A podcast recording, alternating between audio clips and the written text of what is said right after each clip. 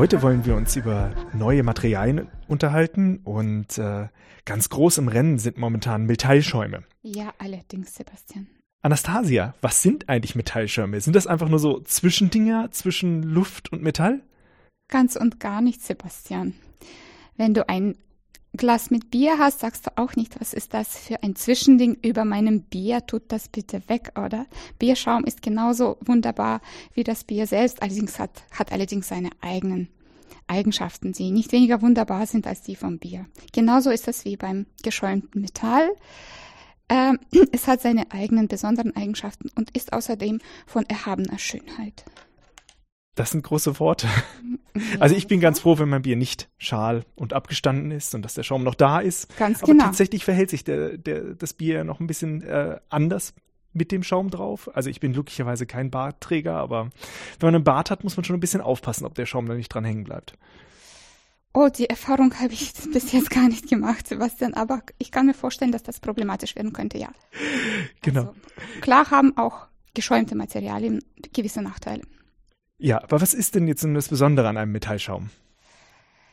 Nun, das Besondere daran ist die große Oberfläche. Also für mich persönlich, weil ich an den thermischen Eigenschaften von Metallschaum interessiert bin. Für mich ist das Besondere, das Schöne daran, die große Oberfläche, die dieses Material äh, besitzt. Also eine Grenzfläche zu einem Medium, mit dem man das, den Schaum fühlen kann. Oder die Luft, wenn das nicht mit nichts gefüllt ist. Das ist so ein bisschen wie bei so Lungenbläschen. Also da sagt man ja auch sozusagen, die Lunge ist zwar so einem Körper drin, aber die genaue Zahl weiß ich jetzt nicht. Aber wenn man die Lungenbläschen, die Fläche ausbreiten würde, hätte man fast sowas wie ein Fußballfeld. Also wird ja alles mit Fußballfeldern genau. verglichen, aber Genau, ähm, man kann ganz viel Sauerstoff über die Oberfläche aufnehmen, aus der Luft, die man einatmet. Genau. Und hat man sehr viel Wärme im Metallschaum, kann man sie an die Luft besser abgeben, weil sehr viel Kontakt vorhanden ist. Durch die große Oberfläche kann sehr viel Wärme aus dem Metall in die Luft übergehen. Für gewisse technische, äh, thermische Anwendungen ist das von einer großen Bedeutung. Und kann man das beim äh, Bierschaum oder beim Badeschaum besser auch feststellen? Nun ja, also beim Badeschaum sind ähm, vielleicht andere Eigenschaften interessant, nämlich die, ähm, wie, wie heißt das, ähm, Energieabsorption. Also das, du kennst es das vielleicht, dass das eine gewisse Mühe kostet, äh, eine Portion Badeschaum zwischen den Händen zusammenzudrücken. Er leistet ordentlich Widerstand, beziehungsweise fühlt sich so ein bisschen elastisch an. Ja, das heißt, es Widerstand beim Badeschaum? ist. Ja, hast du es mal ausprobiert? Also ähm, keinen großen Widerstand, aber das ist jetzt nicht so mühelos wie einfach ohne Badeschaum Ach so, ja, ineinander okay. zu pressen, ähm, weil die Bläschen äh, elastisch sind und trotzdem einen Widerstand leisten, ja, ein, gegen den Druck, den man erzeugt. Na, das werde ich heute Abend ausprobieren. Oh, mach das mal. das macht Spaß. ja, der Unterschied zwischen dem ähm, Badeschaum und dem offenporigen Metallschaum ist die Offenporigkeit. Ja, der Badeschaum besteht aus lauter Bläschen, die allerdings geschlossen sind. Geht ein Bläschen kaputt, ist es weg. Bei Metallschaum sind auch Bläschen im Spiel, Metall, also Bläschen aus Metall, die allerdings ihre Wände größtenteils entbehren. Ne? Sie haben nur die Kontaktstellen zueinander. Ja, sonst sind sie, sind sie,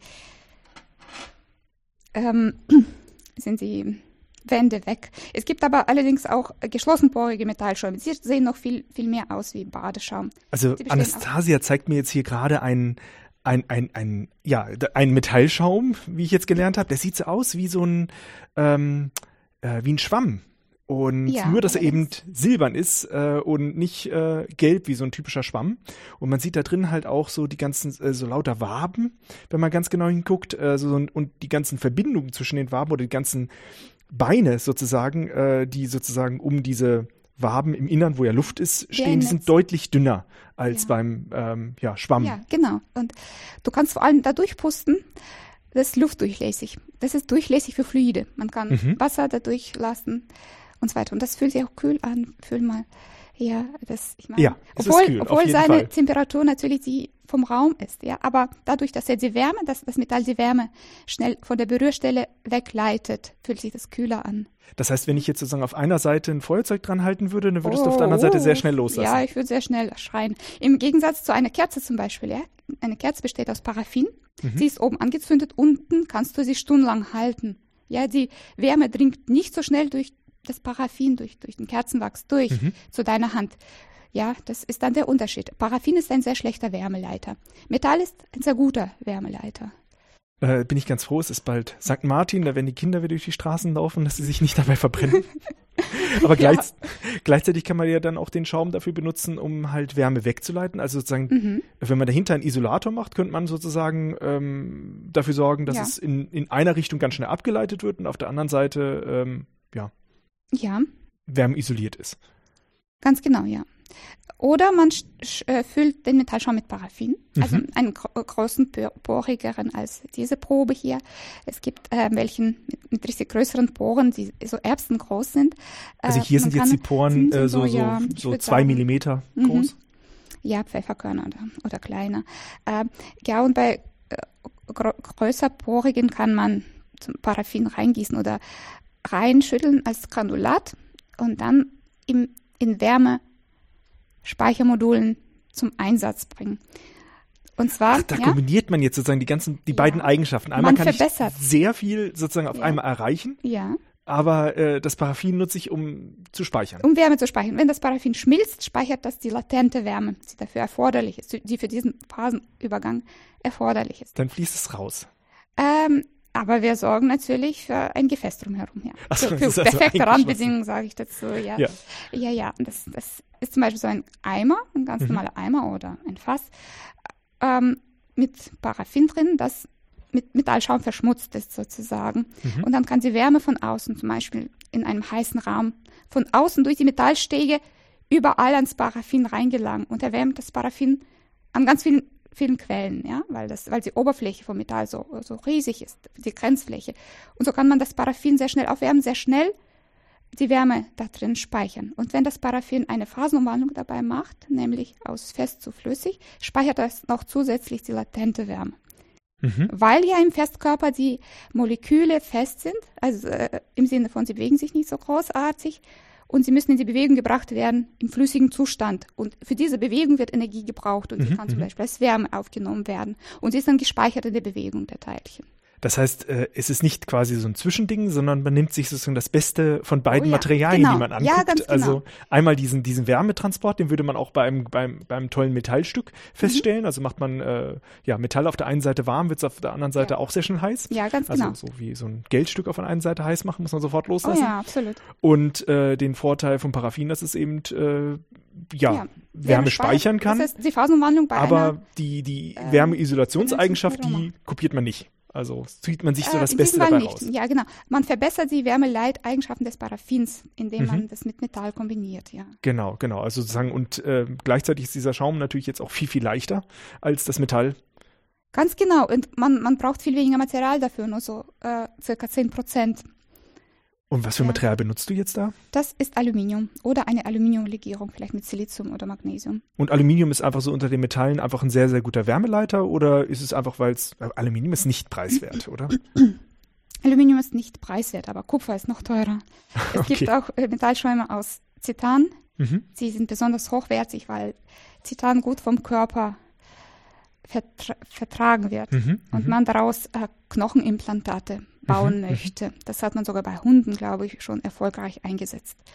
Denn die Knochen sind zum Beispiel porös, ja, das hat man jetzt von der Natur ein bisschen abgeguckt. Die Knochen sind im Inneren, haben, haben, haben eine poröse, schaumartige Struktur, damit sie leichter sind, aber immer noch stabil. Das heißt, Knochen sind eigentlich auch äh, genauso was wie Metallschäume, nur eben aus Knochenmaterial? Genau, im Inneren. Außenrum sind sie natürlich massiver, mhm. aber innen möchte man an Masse sparen und also man, die Natur hat mhm, mhm, dann aus Schaumstoff, also aus Knochen beständigen Schaustoff gemacht für das Innere. Und da ist dann wahrscheinlich im Vordergrund, dass es dann trotzdem so stabil ist, ja. aber dafür viel, viel, viel leichter. Viel leichter, genau. Und mit viel weniger Materialaufwand. Äh, mhm.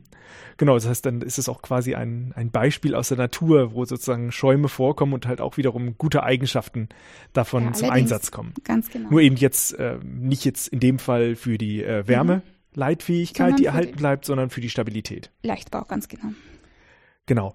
Und ähm, ja, gibt's, dann, dann könnte man sich ja jetzt vorstellen, dass wenn die, wenn sie genauso stabil sind, also, oder halt viel, also stabil sind, obwohl man viel weniger Material braucht. Also mhm. wahrscheinlich gibt's schon weniger Eigenschaften, also weniger äh, ähm, Stabilität, aber im Verhältnis ja, ja, ist ja. es ja viel, viel leichter. Und ich sehe jetzt ja hier diese, dieses, dieser Schaum, der ist ziemlich stabil, so mhm. wie ich mhm. mir den angucke.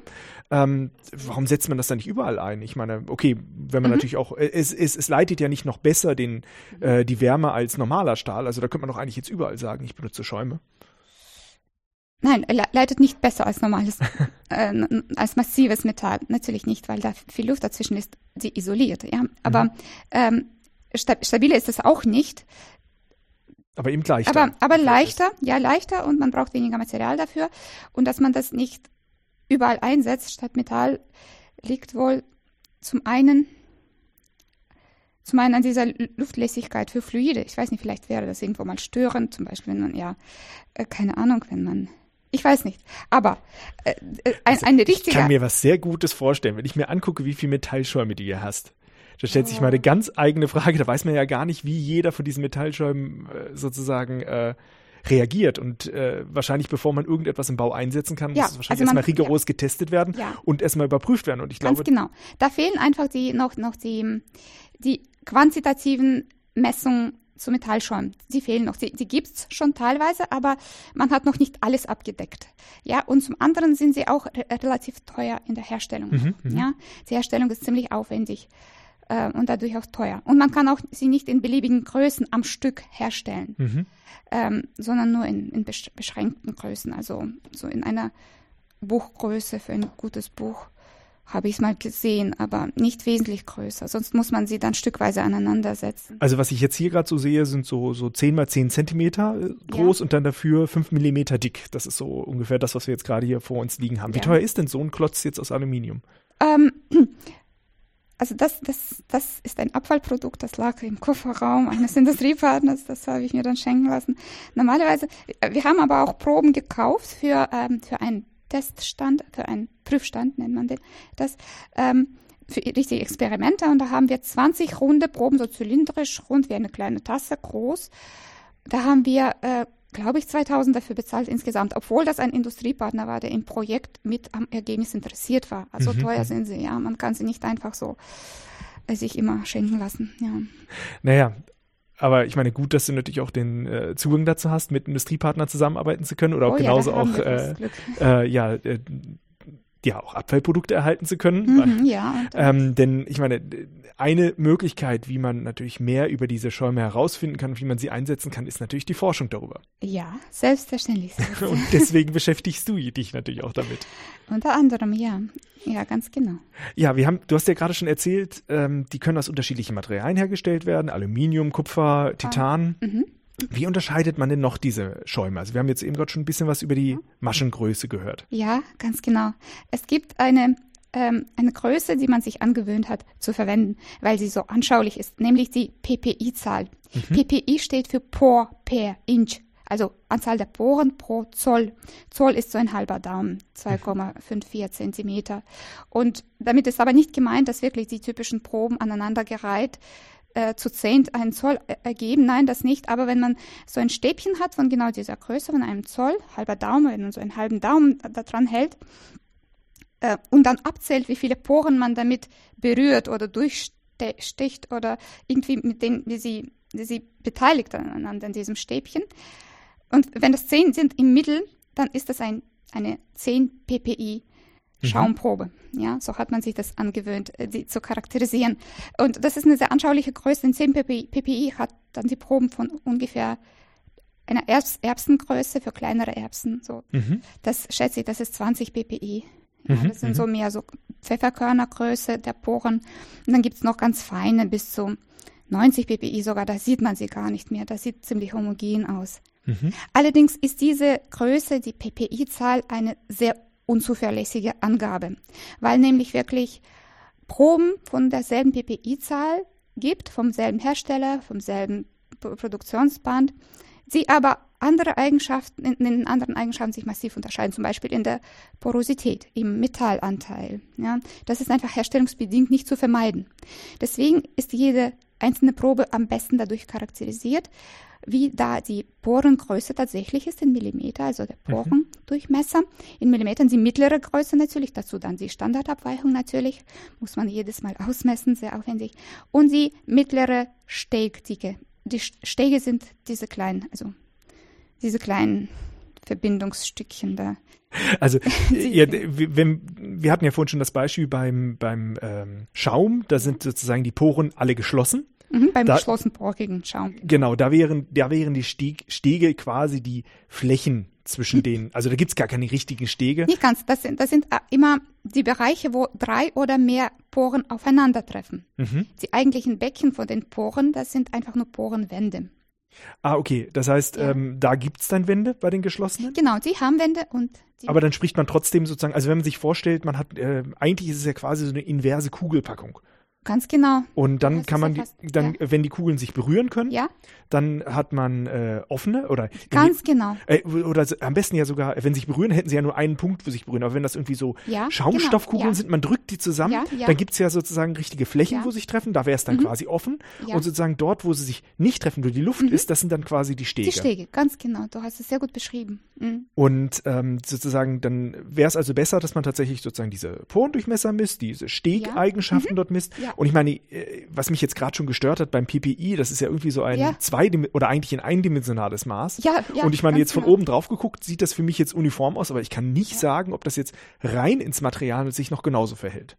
Ja, ähm, in diesem, bei dieser Probe ist das, äh, ja, du hast recht, also in die Richtung sind die Poren leicht äh, also gestreckt. Ja, Ach, die sind sogar in die Tiefe gestreckt. Das würde jetzt bei PPI-Material überhaupt nicht äh, berücksichtigt werden. Nein, bei der PPI-Zahl mhm. wird das nicht berücksichtigt. Genau. Eine, die PPI-Zahl ist eine sehr schwache Angabe. Oh, ich sehe schon. Wenn man das ja. jetzt für den Bau irgendwo standardisieren möchte und irgendwelche Regularien, ja, irgendwelche DIN-Normen ja, erfüllen will, mhm, hat man ein großes Problem. Mhm, also Material genau. und äh, Poren-Durchmesser, äh, selbst das würde nicht reichen, sondern man müsste halt ja. noch viel mehr sein. Also du hast ja gerade schon gesagt, auch die Standardabweichung. Das heißt, ja. äh, man guckt sich sozusagen die einzelnen Poren an. Die sind jetzt, äh, so wie die dort hergestellt sind, ähm, ja, wahrscheinlich überhaupt nicht äh, äh, ja, alle gleich, sondern es gibt mal größere, es gibt mal kleinere. Allerdings. Und die Standardabweichung, die beschreibt ja dann sozusagen um diesen Mittelwert, wie stark variiert mhm. das da. Genau.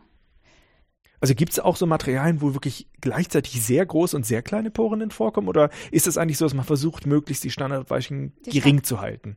Sie versucht man ähm, in der Regel gering zu halten. Allerdings gibt es inzwischen so Anwendungen, mhm. so, ähm, beziehungsweise zumindest gedankliche Anwendungen, wo die Poren gezielt unterschiedlich groß gehalten werden. Vielleicht mhm. können wir später noch darauf zurückkommen. Aber noch ein wichtiger Parameter, wenn wir schon dabei sind, sollte ich vielleicht sagen, ist, die, ist der Metallanteil oder die Porosität. Man mhm. spricht, wenn, wenn man eine zehnprozentige Porosität hat, bedeutet das, dass zehn Prozent ähm, Metall in diesem Volumen ist und der Rest eben Luft. Ja. Und ähm, achso, das heißt, das ist jetzt quasi in diesem Fall, wenn das jetzt 10% wären, ich auf 10%. dann ist das quasi auch genau das spezifische Gewicht ein Zehntel.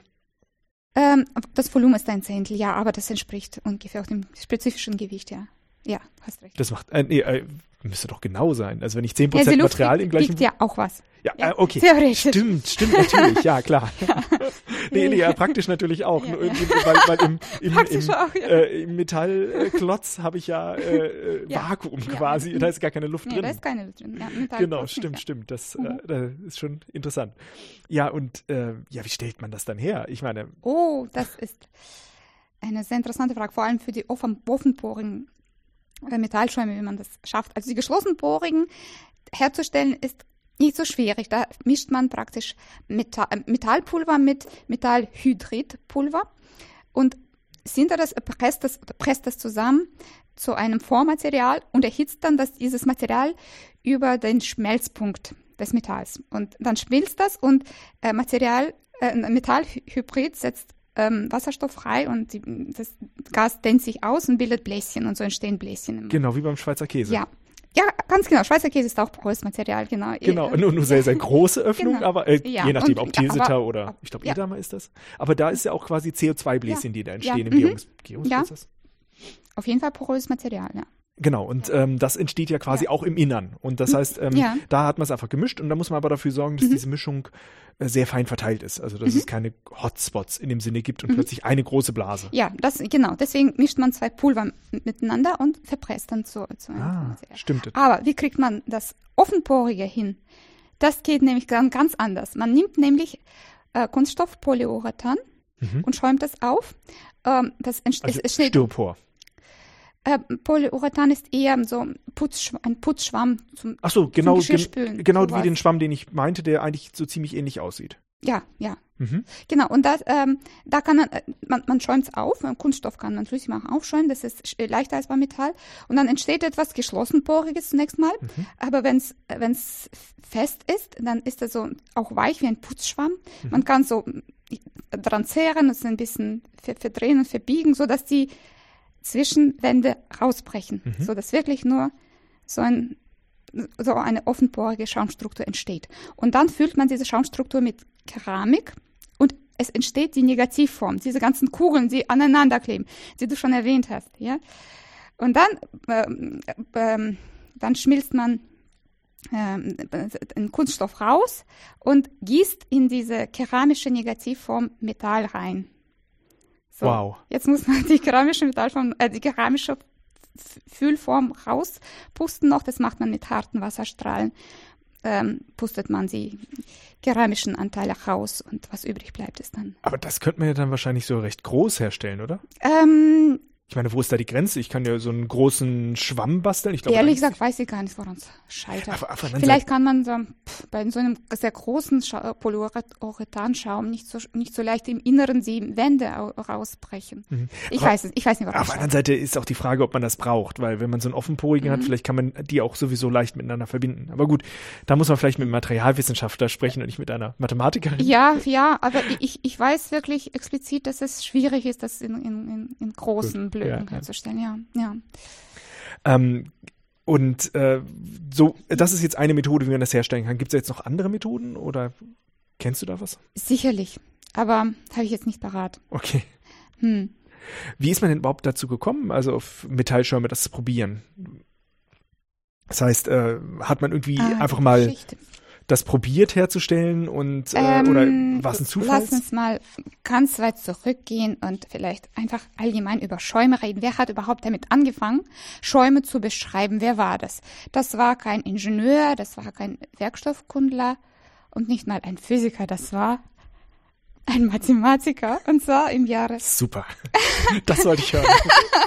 Ja, ja, also das war ein belgisch-wallonischer Physiker Plateau und er hat im Jahr na- 1873 eine erste Arbeit über Schäume verfasst. Hat sich einfach nur Gedanken gemacht, wie kann man sie beschreiben, hat da die Bläschen entdeckt da drin, einfach nur gesagt, die Bläschen und äh, eine kompakte Packung von Bläschen und einfach so die Begrifflichkeiten da dafür ein bisschen eingeführt. Und dann ähm, Sir Thomson, der später auch Lord Kelvin wurde, er ist dann ähm, in den nachfolgenden Jahren irgendwann mal im 20. Jahrhundert ähm, ähm, hat, hat dann sich genau Gedanken gemacht, wie kann man diese Struktur modellieren. Und da ist er auf die Tetrakaedekaeder gekommen. Das sind so ähm, eine Art Fußbälle, ja, bestehend aus regelmäßigen Fünf- und Sechsecken, Mhm. die er dann als Bohren natürlich sehr regelmäßig dann, nicht, nicht so chaotisch wie im wirklichen Schaum, aneinandergereiht ha- hat als Modell. Also einfach als eine ähm, als ein raumfüllendes Objekt. Ganz genau, exakt raumfüllend. Ganz Mhm. genau mit regelmäßigen Poren natürlich, mit regelmäßigen Polyedern, Also die so, so wie so ein Escher-Bild, nur Ja. eben in 3D. Ja, ja, genau. Und äh, er hat dann diese ähm, Kombination von Polyedern äh, für kompaktest mögliche Packung für Schaumbläschen gehalten. Und erst später, dann 1994, haben sich zwei Physiker ähm, damit beschäftigt, äh, Werte und vielen. Und sie haben dann eine noch optimaler gepackte Schaumstruktur entdeckt. Und diese kann man in der Olympia-Schwimmhalle in Peking bewundern. Sie haben Ah. sie architektonisch irgendwie verwehrt, also verwenden lassen. Was ist das Vogelnest? Ähm, Aber äh, weiß ich nicht. ich ob schau es- noch mal nach. Da- da hab mach ich einen Link dahin. Schöne Bilder Ja. gesehen, aber leider nicht groß genug, dass ich sehen konnte, wo, also, ob das wirklich die offenporige Struktur ist oder, oder nur ein, ja, ein Bild davon. Ist schwer Ich, zu ich sagen. steck's in die Shownotes rein, also das kann man dann sich nachher noch angucken. Ja, Das ist ja so praktisch, dass Genau. man das dann nachher sozusagen das Gespräch noch anreichern kann mit den zusätzlichen Informationen, was einem noch im Gespräch einfällt. ah ja, das stimmt. Gut, aber zu Metallschäumen jetzt noch. Mhm. Im Jahre 1951 habe ich das erste US, also die erste schriftliche Erwähnung zu richtig zu Metallschäumen gefunden. Das war ein US-Patent Mhm. ähm, mit dem Titel Method of Pro Producing Metal Foam von John C. Elliott. Äh, Es ging aber um geschlossenporige Metallschäume. Mhm. Das ist aber schon also 1951 der Fall gewesen. Und ich dachte zuerst, in den nächsten, nächsten 20 Jahren maximal ist da was auf dem Gebiet gelaufen, ja. Aber nein, schon 51, 1951 war schon was, ja. Und die erste Erwähnung der offenporigen Schäume habe ich im Jahre 1998 gesehen. Also, Mhm, und da mhm. ging es wirklich um, um Wärmetransport in, in den Stegen. Und das, war das jetzt so eine experimentelle Arbeit oder wie ist man eigentlich dann darauf gekommen, dass es so eine andere Eigenschaft hat? Ähm, dass, dass das die Eigenschaft hat, die Wärme Mhm. gut zu leiten. Äh, das hat man, glaube ich, sich am Anfang so ziemlich naiv überlegt. Also Metalle leiten sehr, sehr gut Wärme. Mhm. Und wenn Schäume aus Metallen bestehen, haben sie diese Eigenschaft auch. Das ist naheliegend. Ja, natürlich haben sie da viel Luft zwischendurch und die äh, Luft isoliert. Natürlich, dadurch sinkt natürlich die Leitfähig Wärmeleitfähigkeit dieses Materials im Vergleich zum massiven Material enorm. Und trotz, äh, aber man hat den Vorteil der großen Oberfläche. Das Mhm. heißt, will man die Wärme abführen, Mhm. ist, ist, sind sie eigentlich ideal. Ja? Ja, um mal ein bisschen das in Zahlen zu kleiden, was ist eigentlich der Unterschied äh, zwischen Luft und Metall so beim Wärmetransport? Also äh, eine Größenordnung. Größe, gerne, gerne. Also eine, eine Größe, die das ganz gut beschreibt. Sie, sie heißt auch äh, Wärmeleitfähigkeit, also Mhm. die Fähigkeit, Wärme zu leiten. Je größer, desto besser, desto, desto besser leitet das Material die Wärme. Und bei Aluminium ist sie zum Beispiel so ähm, zwischen 150 und zwei- 200 Watt pro Meter pro Kelvin. Äh, 200 sogar, hm, denke ich. Also me- mehr 200 als 150. Und bei bei Metallschaum, das haben wir, das, das wusste man gar nicht, lange Zeit gar nicht, wie sie da ist. Hat man halt so Schätzungen natürlich gemacht, aber inzwischen haben nicht zuletzt wir mit unseren Simulationen diese Wärmeleitfähigkeit von Metallschaum gefüllt mit Luft nachgerechnet und sie liegt je nach ähm, Bau zwischen 5 und 13 Watt pro Meter pro Kelvin, also 200 gegen, gegen 10 sozusagen. Und bei Luft? Bei Luft ähm, ist sie extrem klein, das ist 0,025 Watt pro Meter pro Kelvin. Oh, das ist natürlich dann Ja. ein deutlicher Unterschied. Oh ja, du sagst es. Ja. Und dafür ist das Material natürlich deutlich leichter Mhm. äh, als, äh, als Metall.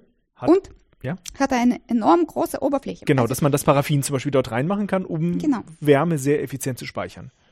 Also äh, Ja, nicht nur zu speichern, ja, sondern auch ja. sehr, sehr schnell wieder freisetzen zu können. Ja, ist ja, so wie so eine Batterie, die einfach einen wahnsinnig hohen Kurzschlussstrom hat, um einfach auch zum. Beispiel ein Auto starten zu können.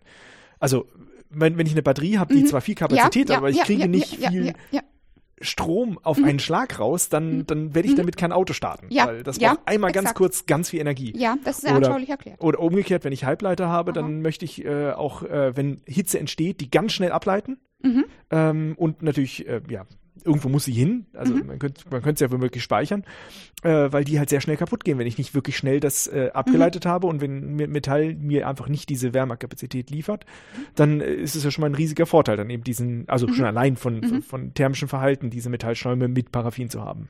Ja, allerdings. Und ähm, noch zum Thema Oberflächenanteil wollte ich auch ein paar Zahlen nehmen. Ja, ja. Nennen wir, wir schon bei Zahlen sind.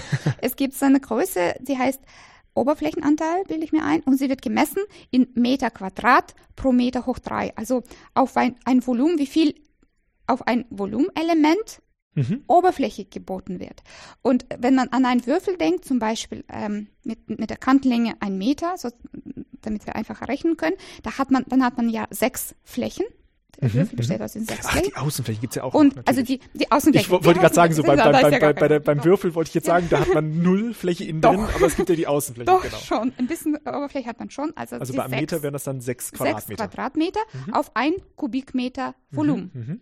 Und beim Schaum geht diese Zahl bis zu 500 Quadratmeter auf Kubikmeter.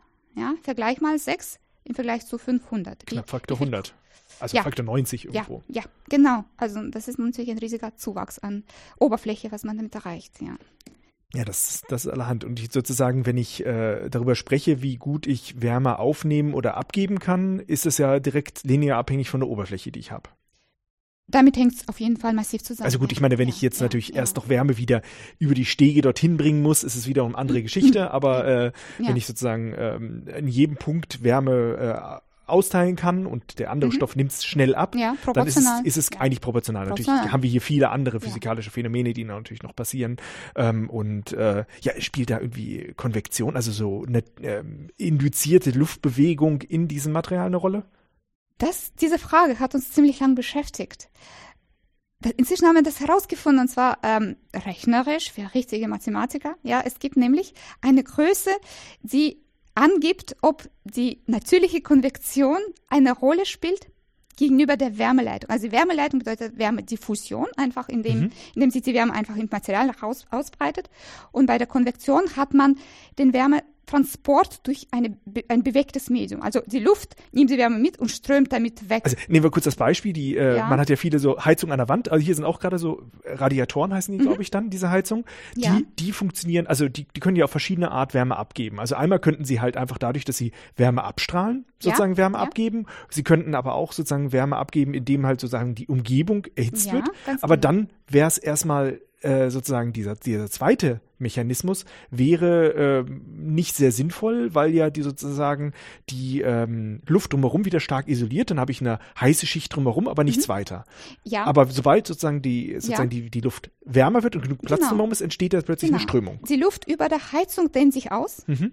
und wird dadurch leichter, die Dichte sinkt, die, diese Luftmasse wird leichter und steigt nach oben. Ja? Das heißt, und das ist und wahrscheinlich die kälteren ja. Luftmassen kommen nach unten und können wieder erwärmt werden. Das ist die natürliche Konvektion, die entsteht. Und solange wir sozusagen die Ja. Heizung jetzt nicht so heiß machen, dass sie rot glühend sind, Ja. ist wahrscheinlich dann sogar diese Konvektion der Hauptanteil, wie Wärme abgegeben wird. ja, in diesem Fall allemal, denke Genau, genau. Und das, da ist sozusagen Ja. das, was, was wir kennen. Ähm, Und weil ansonsten würde es halt nicht funktionieren. Ja. Hingegen jetzt im Schaum ist die Frage, tritt das dort auch auf? Ist die Nach unseren Berechnungen spie- spielt die Konvektion, die natürliche Konvektion. ja. Natürlich kannst du dadurch pusten. Ja, ja. Das ist dann die erzwungene Konve- Konvektion. Mhm, Das ist was ganz anderes. Dann kann, da kannst du ziemlich schnell die Wärme wegpusten. Ja, ja. Aber die natürliche Konvektion, das heißt die Luftausdehnung in den Poren Mhm. aufgrund der Erwärmung, die ist vorhanden, aber die spielt keine Rolle im Vergleich zu der Wärmeleitung durch die Stege. Das ja? habt ihr jetzt durch Das- Simulation das- herausgefunden. Nein, nicht durch Simulation, durch eine Handrechnung. Ähm, es gibt eine Richtgröße Ja. für die Luft, sie ist irgendwie 1703 ähm, dimensionslos. Ähm, die gibt an, die gibt den kritischen Wert an. Ähm, man kann dann eine gewisse Größe, die Rayleigh- Rayleigh- Rayleigh-Zahl heißt sie, glaube ich, ausrechnen. Und wenn diese unterhalb dieser, dieses kritischen Wertes ist, dann spielt die natürliche Konvektion eine unwesentliche Rolle. Und für Metallschäume haben wir eine Größe in, in circa 400 ausgerechnet. Also für eine typische Proben, also die Größe der Probe geht da rein in diese Zahl, der, der thermische Wärmeausdehnungskoeffizient des Mediums, also der Luft, in diesem Fall die, äh, der Temperaturunterschied, der, den, den man da hat. Und wir haben da für unsere, für unsere Randbedingungen einen Wert von 400 ausgerechnet. Mhm. Das der heißt, kleiner ist als Ja, äh, kleiner, dass es sich noch 100, nicht auswirkt. Und das heißt, ähm, erst wenn sozusagen die Poren nochmal deutlich größer werden, Erst wenn sie richtig groß wären, so apfelgroß oder so, Mhm, naja, mhm. vielleicht walnussgroß. dann würde es sozusagen dann, dann würde das ähm, schon anfangen, eine Rolle zu spielen, ja. Jetzt sieht man schon, dass dort eigentlich, also man als Mathematikerin sozusagen auch viel Neues dazu bringen kann. Und das ist tatsächlich ja auch dein Forschungsgebiet. Du befasst Mhm. dich ja sozusagen mit der Simulation äh, um solche, oder gerade die Ja. Simulation des Wärmetransports um Mhm. solche Metallschäume. Ja, wie Genau, fängt man da eigentlich genau. an? Nun ja, also, was ist, was ist eine Simulation? Oder was meinst du? Ja, ich meine, äh, wenn, wenn ich jetzt was simulieren will, äh, Ja. wir haben jetzt gerade gesehen, Ja. diese, diese, diese Materialien sind sehr unterschiedlich. Da habe ich erstmal das Ja. Problem, wie bilde ich überhaupt mathematisch das Material ab? ja, Also ganz mal damit genau. mal fangen, anfangen. Wie sage ich meinem Computer, äh, wie mein Gebiet, sozusagen wie mein Simulationsgebiet aussieht? Ähm, Ich sage dem Computer, okay, du hast so einen kleinen ähm, ein Quader, ein, Mhm. einen Würfel oder vielleicht auch was, einen, einen ähm, allgemeineren Quader und da drinnen befindet sich Aluminium und Luft. Mhm. Und ich muss dem Computer sagen, wo was ist.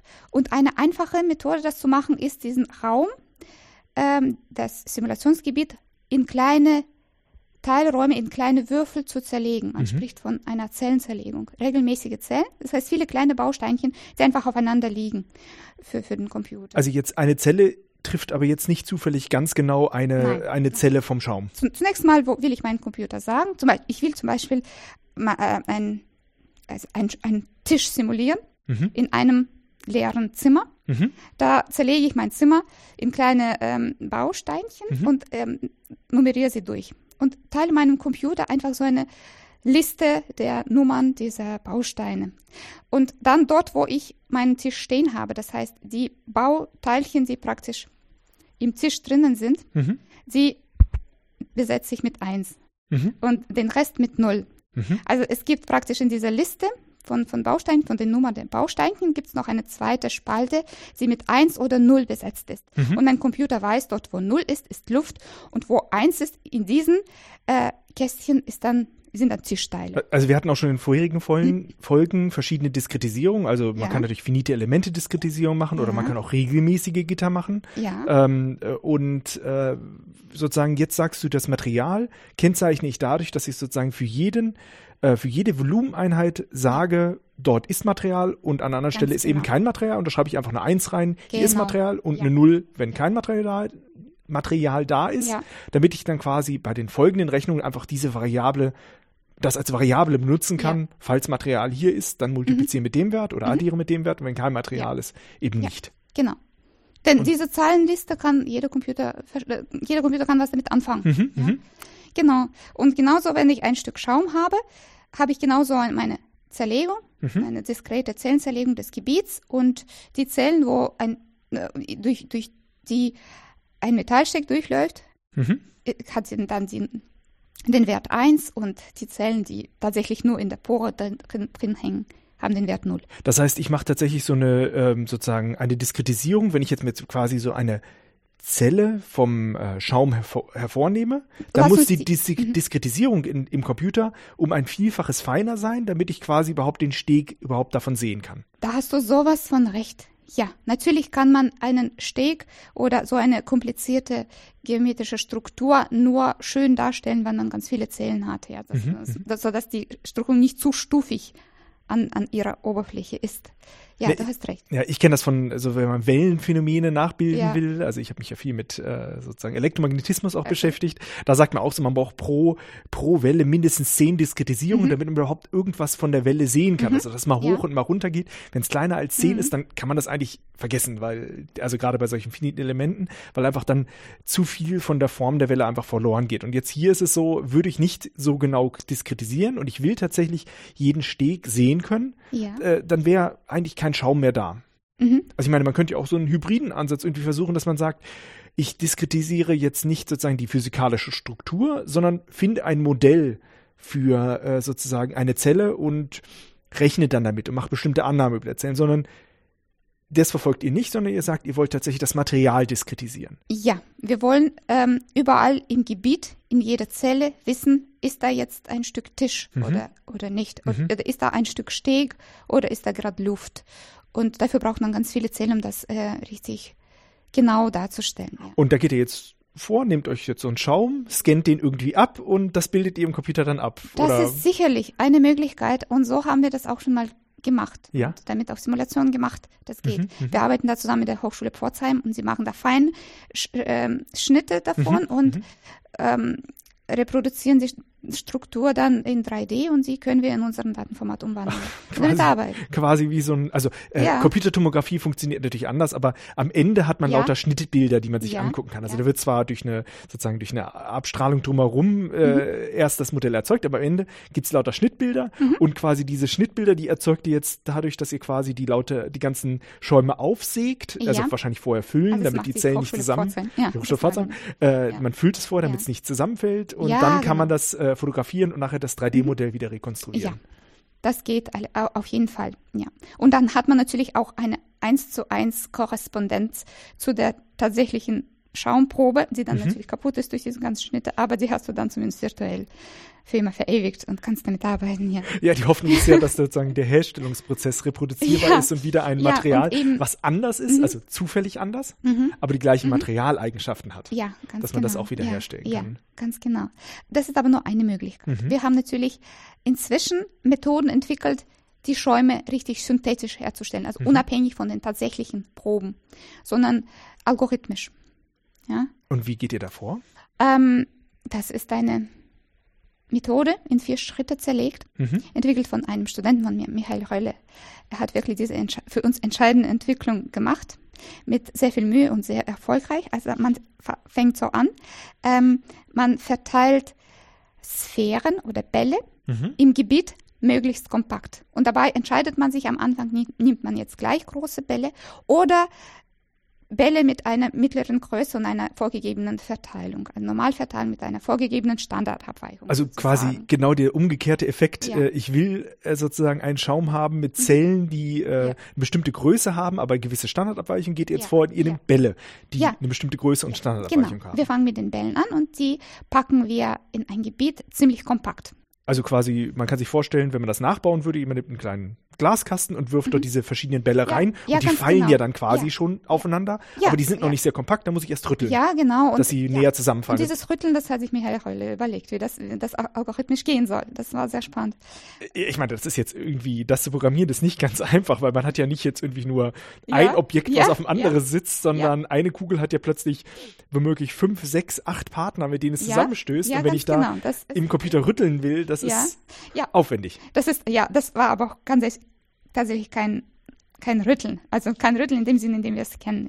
Michael hat es äh, Ball für Ball gemacht. Ein Mhm. Ball rein, dann den zweiten Ball zufällig rein und dann an den ersten Ball geschoben, bis, bis, bis es nicht mehr ging. Also praktisch, in, und dann den dritten Ball in den freien Raum gesetzt und dann die anderen beiden kompakt äh, rangeschoben und so weiter. Ja. Es entstand eine zufällige, tatsächlich zufällige Struktur, denn alles war zufällig. Der, der erste Ort war zufällig ausgewählt und so weiter und der zweite und so weiter. Ähm, und so, äh, irgendwann hatte man aber diese kompakte Packung an den Bällen. Und sie hat man dann, die Bälle hat man dann weggelassen, sondern sich nur die Koordinaten der Mittelpunkte der Bälle gemerkt. Mhm. Und dann eine Voronoi-Zerlegung damit gemacht. Das heißt, man hat die benachbarten Punkte, die benachbarten Mittelpunkte miteinander gedanklich verbunden, Mhm. durch ein geraden Stück, und dann dieses geraden Stück durch eine Ebene, äh, mit, mit einer Ebene geschnitten, die, äh, die senkrecht durch den Mittelpunkt dieses geraden Stücks geht. Mhm. Die Gesamtheit dieser ganzen Ebenen, also sobald die Ebene dann eine andere geschnitten hat, äh, ist dann das Stück außerhalb ähm, abgeschnitten worden. Also man hat praktisch die Ebenen, die sich miteinander schneiden. Und zwar nur so groß sind Ebenenstücke, wie sie bi- bis zur nächsten Ebene reichen. Mhm. Ja, und das ist so eine Zerlegung in, in Polyeder, in irregelmä unregelmäßige Polyeder. Also Vielflechtler, Vier Flächen, ja. viel, Vielflechtler. Viel, Vielflächler, ja, Polyeder, ja. Schwer Na, irre- irre- Polyeder ist einfacher. Aber Vielfächler, das, äh, das bringt äh, besser zum Ausdruck vielleicht. Ja, gut, und dann gab es natürlich Kanten. Ja, sie kann, die Pol diese Polyeder haben Kanten. Sie füllen auch den Raum komplett Mhm, aus, obwohl sie nicht regelmäßig sind. Ähm, und diese Kanten hat man dann vers verstärkt. Also in diese Kanten hat man dann die Metallmasse gesetzt, in die Zellen um diese Kanten herum, in die Computerzellen. Mhm. Und dann kann man sie auch formen. Man kann in eine Also das sind die Stege Form, quasi. Das sind die Stege, Mhm. ja, ja. Die, das sind die Stege und ähm, man kann in eine gewisse Form auch noch einprägen, zum Mhm. Beispiel dreieckig im, im, im Durchschnitt oder rund, konkav, konvex. Das kann man einstellen bei diesem Algorithmus, ja. Dann äh, jetzt nochmal ganz kurz für die Voronoi-Zerlegung. Das kann man sich ja auf dem Papier auch angucken. Ja, Also ich- zweitens ich mal ist es sogar sehr einfach. Ja. Genau, ich mache einfach zwei Punkte auf dem Papier. Dann zähle ich zu jedem Punkt sozusagen alle, äh, alle den, all, den gesamten Bereich dazu, der zu, zum Punkt A oder zum Punkt B am nächsten ist. Genau. Und dann gibt es eine Trennlinie zwischen die, Ja. das ist genau quasi die, äh, wenn ich sie verbinde, die Mittelsenkrechte dazu. Die Mittelsenkrechte und das ist auch äh, teilweise äh, eine zukünftige Fläche, äh, Seite. Genau. Und halt sozusagen, wenn man im dreidimensionalen ist, dann wird eben diese Mittelsenkrechte Mhm. zu der Zu. Mittelsenkebene. Ja. Sozusagen, Ja. genau. Und wenn ich jetzt einen dritten Punkt hinzunehme, dann äh, kann ich auch wieder sozusagen die drei Punkte miteinander verbinden, Ja. kann auch wieder diese Mittelsenkrechten einzeichnen und irgendwann schneiden sich die Mittelsenkrechten. Und das sind genau Ja. die Punkte, wo man sich dann entscheiden kann, okay, jetzt schneiden ist Punkt so A näher, einem- Punkt B näher oder Punkt. C näher. Ja. Und sozusagen das ist diese Zerlegung in ein Voronoi-Netz und das Ja. funktioniert auch im dreidimensionalen. Ja, Und halt, Genau. da hat man die Eigenschaft, jede, jeder Punkt, der in einer Zelle drin ist, ja, ist dann zu dem Mittelpunkt am nächsten, ja. dessen Zelle er drin ist. Ja. Das ist so die Eigenschaft ja, des Voronoi-Netzes. ja, du hast es sehr schön erklärt, genau. Genau, und das ist quasi auch ein, dafür kann man natürlich auch fertige Algorithmen äh, benutzen, also sehr effiziente Algorithmen. Also Ja. da gibt's einfach Ja, dann die. Algorithmen, die halt bekannt sind, genau. Algorithmen verwenden wir auch, glaube ich. Genau, da kann man da sehr effizient damit arbeiten. Danach fangt ihr aber wieder an und verändert sozusagen die Ergebnisse dadurch, dass ihr die Kanten identifiziert Genau. und dann dort quasi plötzlich dreidimensionale Strukturen daraus erzeugt, Genau. die dann dreieckig, rund. Ja. Also das sind Sachen, die ihr jetzt quasi aus den Schnitten auch schon festgestellt hattet, Mhm. Ja. dass ihr gelernt Ja. habt, okay, die sind manchmal sie dreieckig äh, oder rund sind. Also das ist dann eine Frage, wie wurde es hergestellt oder ist eine Frage vom Ja, Material. das ist eine Frage der Herstellung. Ja, ganz genau. Ähm, auch manchmal eine Frage des Zufalls. ich glaube, es hängt auch ein bisschen so von der ähm, von den Randbedingungen ab, ja, von, von der Raumtemperatur, weiß, weiß ich. Also es ist oft überraschenderweise so, dass vom selben Her Hersteller Proben, Proben kommen, deren Schnitte mhm. von unterschiedlicher Form sind. Manchmal sind sie richtig eingezogen, konkav, Mhm. manchmal sind sie einfach nur rund. Ja, aber hat sich, äh, hat sich jetzt herausgestellt, dass es für euch einen Unterschied macht, ob die rund sind oder dreieckig oder Ähm, das, dafür sind die Simulationen da, dass man Ja. diesen feinen Unterschied vielleicht ähm, äh, raus, rauskriegt, herauskristallisiert, ja. Äh, Soweit sind wir noch nicht, dass wir tatsächlich äh, was ich mir vorstellen doch, simulieren. ich kann mir schon vorstellen, natürlich Mhm. macht das einen Unterschied, denn ähm, diese äh, Stege haben sicherlich auch einen großen Einfluss auf die Oberfläche. Also es ist, besteht Ganz ja genau. ein, Sie- sie eigentlich, sind- eigentlich ja, ja fast Ihre nur, also man die, Oberfläche macht die gesamte Oberfläche Genau. aus. Genau, wenn ich mir jetzt angucke, ich habe ein bestimmtes äh, Menge an Material Mhm. und suche jetzt quasi, also nicht dreidimensionale Struktur, sondern so eine, so eine, so eine ähm, in, in zwei Dimensionen geformte Struktur. Mhm. Die dritte Dimension ist ja einfach nur lang, also man hat quasi so nur Zylinder und jetzt kann man sich die Ja, Form des ja. Zylinders angucken und jetzt kann man sich überlegen, welche Form des Zylinders hat bei gleichem Material die, die höchste Oberfläche und dann kann man sich überlegen, Ja. oder die geringste, das wird der Kreis sein, Ja. aber je mehr ich Unregelmäßigkeiten Ja. habe, also ganz extrem, äh, quasi so ein Zahnrad, Mhm. hat eine viel höhere Oberfläche als Ja. der Kreis Ja, und dementsprechend definitiv. äh, definitiv. wirkt das schon direkt auf diese Eigenschaft der Oberfläche pro Kubikmeter sich Definitiv. aus. Ja, Und deswegen, äh, ja, okay, dann ist es naheliegend, dass man ja. doch glaubt, also ich, Dass man damit ja, experimentiert. genau. Ja, und im Endeffekt, äh, zwar ist es wahnsinnig klein, aber jetzt verstehe ich, dass man sich das natürlich ganz genau angucken möchte. Ja.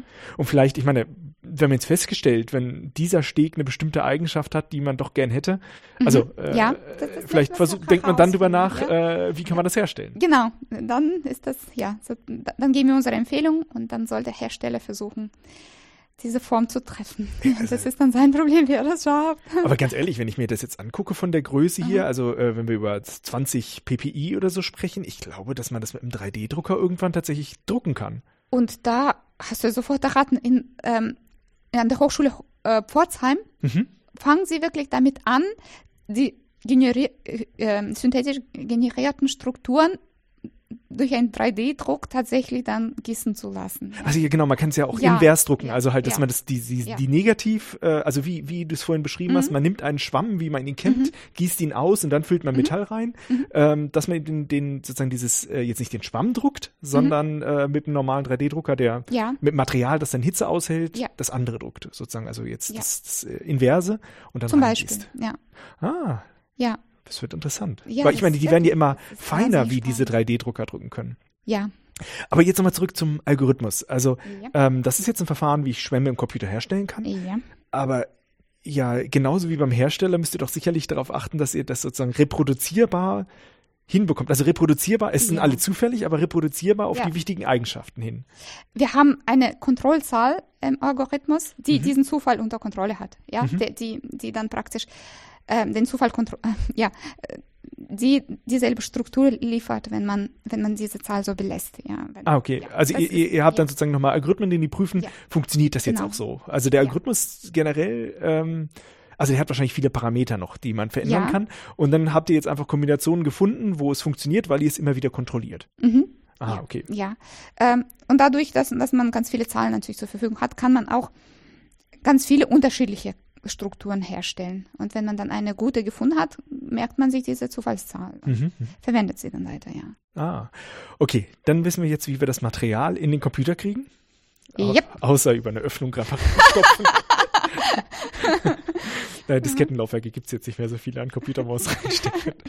Gut, aber jetzt äh, machst du ja natürlich Mathematik da drin. Also wie, Mhm. Ja. wie gehst du jetzt denn vor, wenn du äh, Wärmetransport simulieren möchtest? Ja, also den Wärmetransport simuliert man für gewöhnlich mit einer Wärmeleitungsgleichung. Und das ist an sich eine sehr einfache Gleichung. Sie leitet sich aus dem Energieerhaltungssatz und aus dem ersten Fiction-Satz, der einfach nur beschreibt, ist eine Stelle kälter als eine andere, dann fließt von der wärme, wärmeren Stelle ähm, ein Wärmestrom zu der kälteren Stelle, also bis sich die Temperatur angeglichen hat. Das heißt, also äh, der, der Wärmetransport, also man hat einfach Temperatur 1, Temperatur 2. Mhm. Ja, Also genau. und, Und dann äh, gibt's- äh, der, der, sozusagen der Aus, sozusagen es wird Wärme transportiert, wenn ein Ja. Gefälle, Wärmegefälle da ist. Das genau. sagt es dann Ein einfach aus. Temperaturgradient verursacht einen äh, Wärmefluss. Mhm. Und die Wärmeleitungsgleichung, äh, die ist ein bisschen komplizierter. Sie, sie ist von der folgenden Art. Auf der linken Seite steht Mhm. die erste Ableitung nach der Zeit von der Temperatur. Und auf der anderen Seite steht die zweite örtliche Ableitung Mhm. der Temperatur, also Laplace T, mit einem Proportionalitätsfaktor da, davor. Mhm. Ähm, genau. Und das, das bedeutet wiederum, falls es dich interessiert, also dass, dass wenn auf der rechten Seite die zweite Ableitung nicht null ist, Ja, bedeutet das, dass die erste Ableitung kurz davor und kurz danach in die gleiche Richtung geht. äh, unterschiedlich ist. Also ja, also die zweite Ableitung ist die Ableitung von der Ah ja, ersten natürlich, ja, ja, Ableitung. ja, ja, okay, doch, genau. Das heißt, es umgekehrt, muss einen Unterschied geben Ja, ja. zwischen der ersten Ableitung kurz Mhm. davor und kurz danach.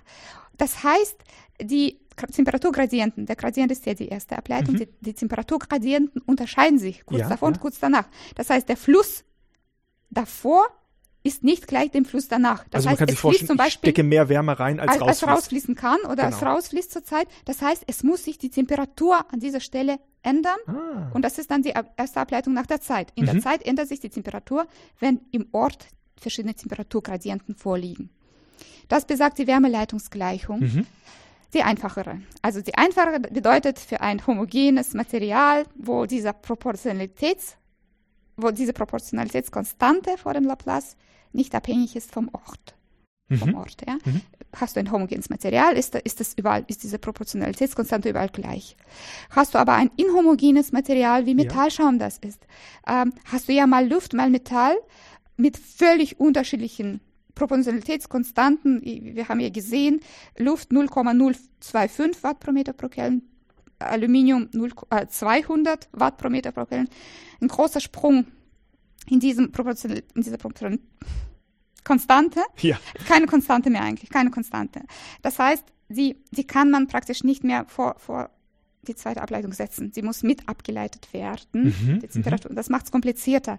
ja, also ganz generell, wenn man, wenn man sozusagen etwas simuliert, man will etwas diskretisieren, Ja. äh, dann möchte man eigentlich, also hinter der Diskretisierung steht immer eine Annahme darüber, dass man Modell sich äh, ähm, nicht stark verändert oder vorhersehbar verändert. Das heißt, man die höheren Ableitungen sollen möglichst gering sein. Hat man hingegen jetzt so, so, einen, so einen Sprung, dann hat man quasi die Eigenschaft, dass die hohen Ableitungen verdammt hoch sind, wenn nicht sogar unendlich. Also beim Sprung ist Ja. die erste Ableitung, also wenn der Sprung wirklich in, also Ja. Anschaltvorgang ist, dann ist die erste Ableitung unendlich. Unendlich, Und dann genau. gehen Diskretisierungsverfahren typischerweise völlig den Bach runter. Ganz genau. Du hast es erfasst, Sebastian. Vielen Dank.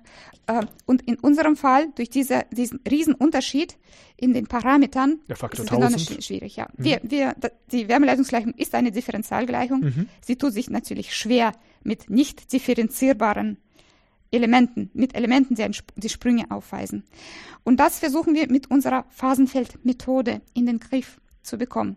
Das heißt, wir lassen zur Beschreibung unseres Gebiets nicht nur die Zahlen 0 und 1 zu. Das Ja. heißt, wir haben diese, nicht nur diese Stufigkeit, praktisch äh, scharf, hier links, links 1, rechts 0, sondern wir führen eine diffuse Grenze zwischen den beiden Materialien ein. Mhm. Also jetzt nochmal kurz zurück, wenn angenommen, also man könnte jetzt, wenn wir diesen Schaum im Computer haben, Mhm. dann könnte man jetzt hier hingehen und ich mache einfach meine Simulation. Also man kann sozusagen so diese, die Differentialgleichung kann man diskretisieren. Ja. Da würde man statt zweiter Ableitung sozusagen die, oder statt erster Ableitung würde man Differenzen zwischen zwei Exakt. nebeneinander liegenden äh, Punkten machen. Für die zweite. Ableitung würde ich sozusagen zwei zwei Differenzenquotienten rechts und links nehmen und die wiederum miteinander vergleichen. Exakt. Dann hätte ich die zweite So Ableitung. Da würde ich jetzt rechnen und dann könnte ich auch sofort naiv hingehen und sagen, sagen, ich äh, will diesen Schaum auf diesem Modell simulieren, macht Mhm. drumherum noch so Randbedingungen ran und man würde feststellen, es klappt nicht.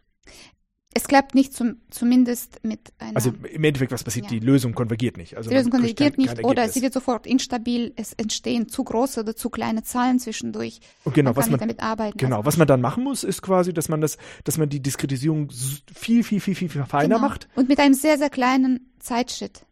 Genau. Und dann halt plötzlich, also ja, ihr, Dann du guckst dir jetzt auch gerade an, also Ja. du guckst nicht nur stationär an, Mhm. wie ist es, wenn ich äh, feste Momente, feste Sachen habe, das ist so der einfache Schritt, sondern du guckst tatsächlich, ich mache jetzt heiß und warte, wie schnell pflanzt sich's fort. Das ist dann Mhm. sozusagen instationär. Das ist noch, noch das, noch das schwerere äh, Verfahren, also weil man noch die Zeit mit drin hat. Allemal, da hast du recht. Ähm, aber dann müsste man plötzlich viel, viel, viel, viel, viel, viel mehr rechnen Ja. Mhm. und ist immer noch nicht sicher, ob es funktioniert, weil ableiten, wo eine Sprungfunktion drin ist, Ja. geht normalerweise schief. Ja.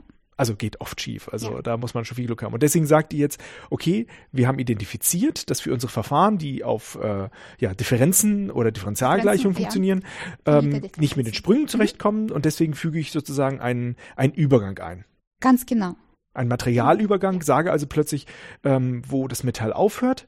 Da sage ich jetzt, es hört nicht direkt auf, sondern es ist, es ist so ein Zwischengebiet, wo Metall und Luft quasi gemischt sind.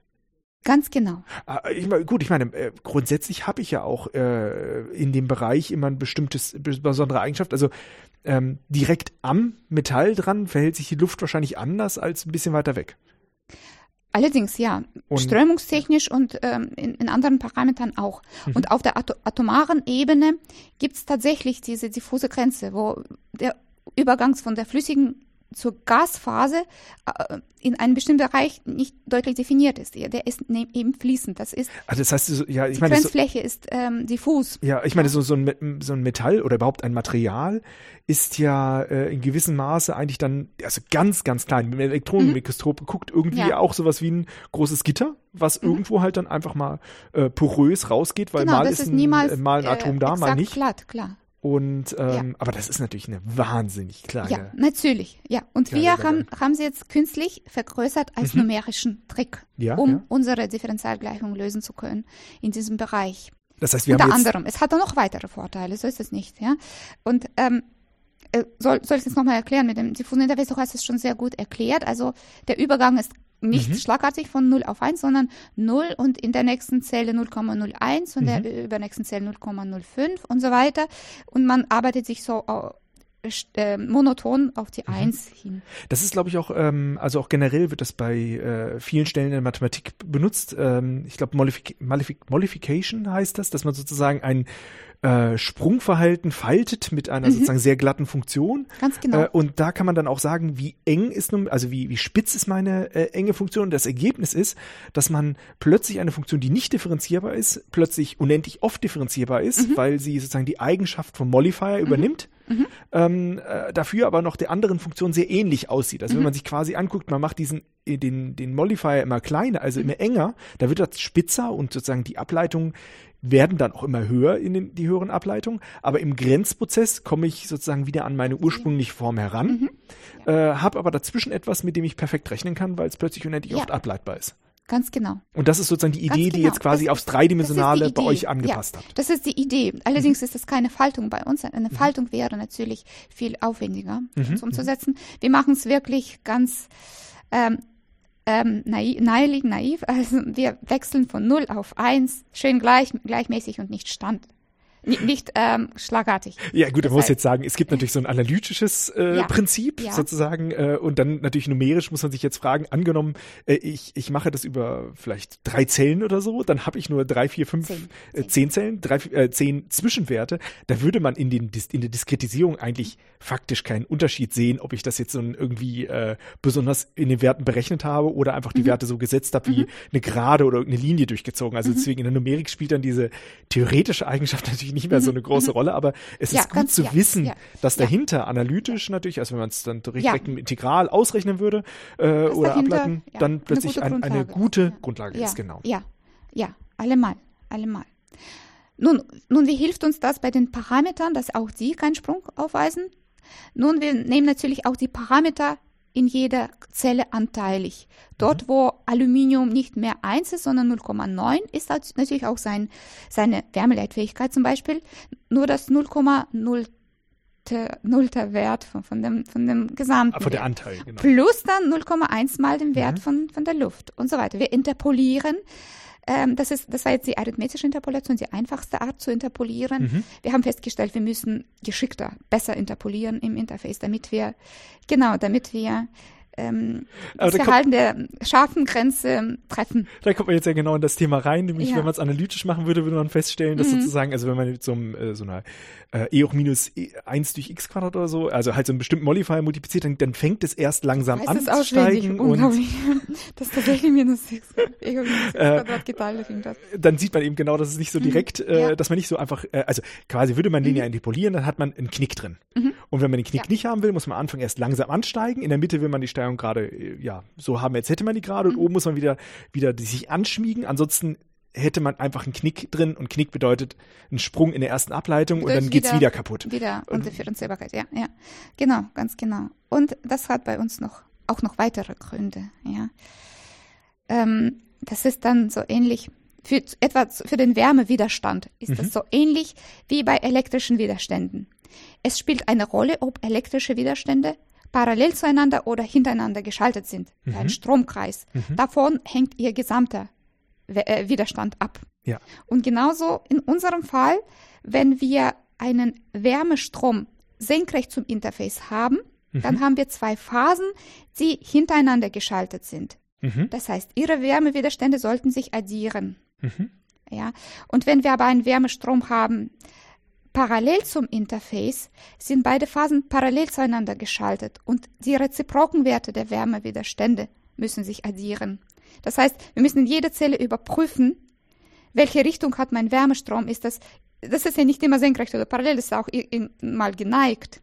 Also muss ich beide Methoden, also diese arithmetische Interpolation und die harmonische Interpolation anpassen. Mhm. Also anteilig anpassen, je nachdem, wie mein Wärmestrom zum Interface ausgerichtet ist.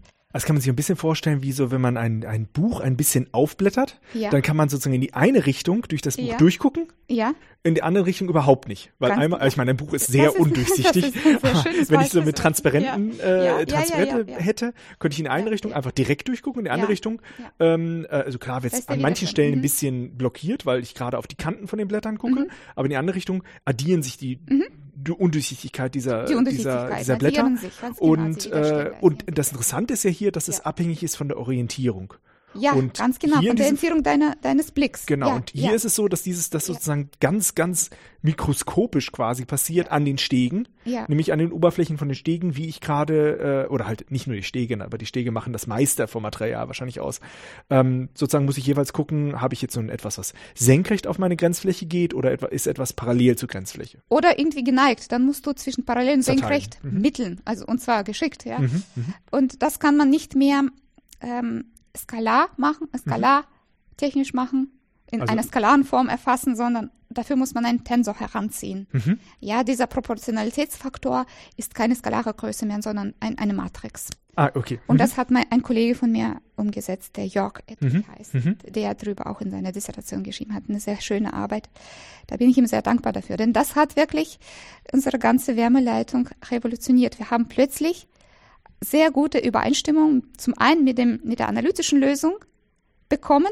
Die analytische Lösung gibt es ja für die Wärmeleitungsgleichung in einem einfachen System, zum Beispiel eindimensional links Aluminium, rechts Luft ist ein eindimensionales System. Da kann man die Wärmeleitungsgleichung genauso lösen und dafür gibt es sogar eine analytische Lösung, ja. Und die kann man zum einen äh, sich anzeigen lassen, zum anderen in der Simulation die Lösung anzeigen lassen. Wenn sie übereinander liegen, dann war die Simulation hochwertig, ja. Mhm dann ist sie validiert, dann ist sie überprüft, dann ist unser Simulationsmodell gut. Und also sagen wir mal so auf diesem Beispiel ist es gut, aber das ist ja das ne, Mindeste, okay. naja, was ich erwarten muss natürlich. Das aber aber ja, das, das, ist, ist natürlich schon mal, ja, ja, also wenn ich das nicht erreiche, dann bin ich ganz unglücklich, Ja. weil Ja. ich, also dann, dann, dann, ist, dann liegst du total daneben. Ja, das ist das Mindeste, was Genau, also was wir jetzt ja gemacht haben, ist, wir haben jetzt quasi erstmal quasi unser Material irgendwie in den Computer geworfen. Mhm. Wir haben irgendwelche Diskretisierung vom Material gemacht. Eins gemacht, wo Material ist, null, wo kein Material. Mhm, ja. Das heißt, wenn ich eine grobe Diskretisierung habe, habe ich auch recht grobes Material. Da habe ich schon mal alles verändert. Aber wir sprechen hier über Modelle. Mhm. Ganz also genau. wir wollen ja Modell, modellieren. Ja. wir wollen simulieren äh, und dann versucht man sozusagen die wichtigen Bestandteile ins Modell zu übernehmen, Ja. aber damit wir auch etwas lösen können, natürlich auch Vereinfachung vorzunehmen. Diskretisierung Ja. ist ein äh, eine Vereinfachung, Mhm. wo es einfach eine Geldfrage ist und Zeitfrage, weil wenn ich es nicht genug diskretisiere, müsste ich ewig auf das Ergebnis warten. Der nächste Punkt ist, ich will mein mathematisches Modell natürlich anpassen. Und jetzt habt ihr gesagt, okay, ähm, was vorherrscht, ist sozusagen die Wärmeleitungsgleichung. Mhm.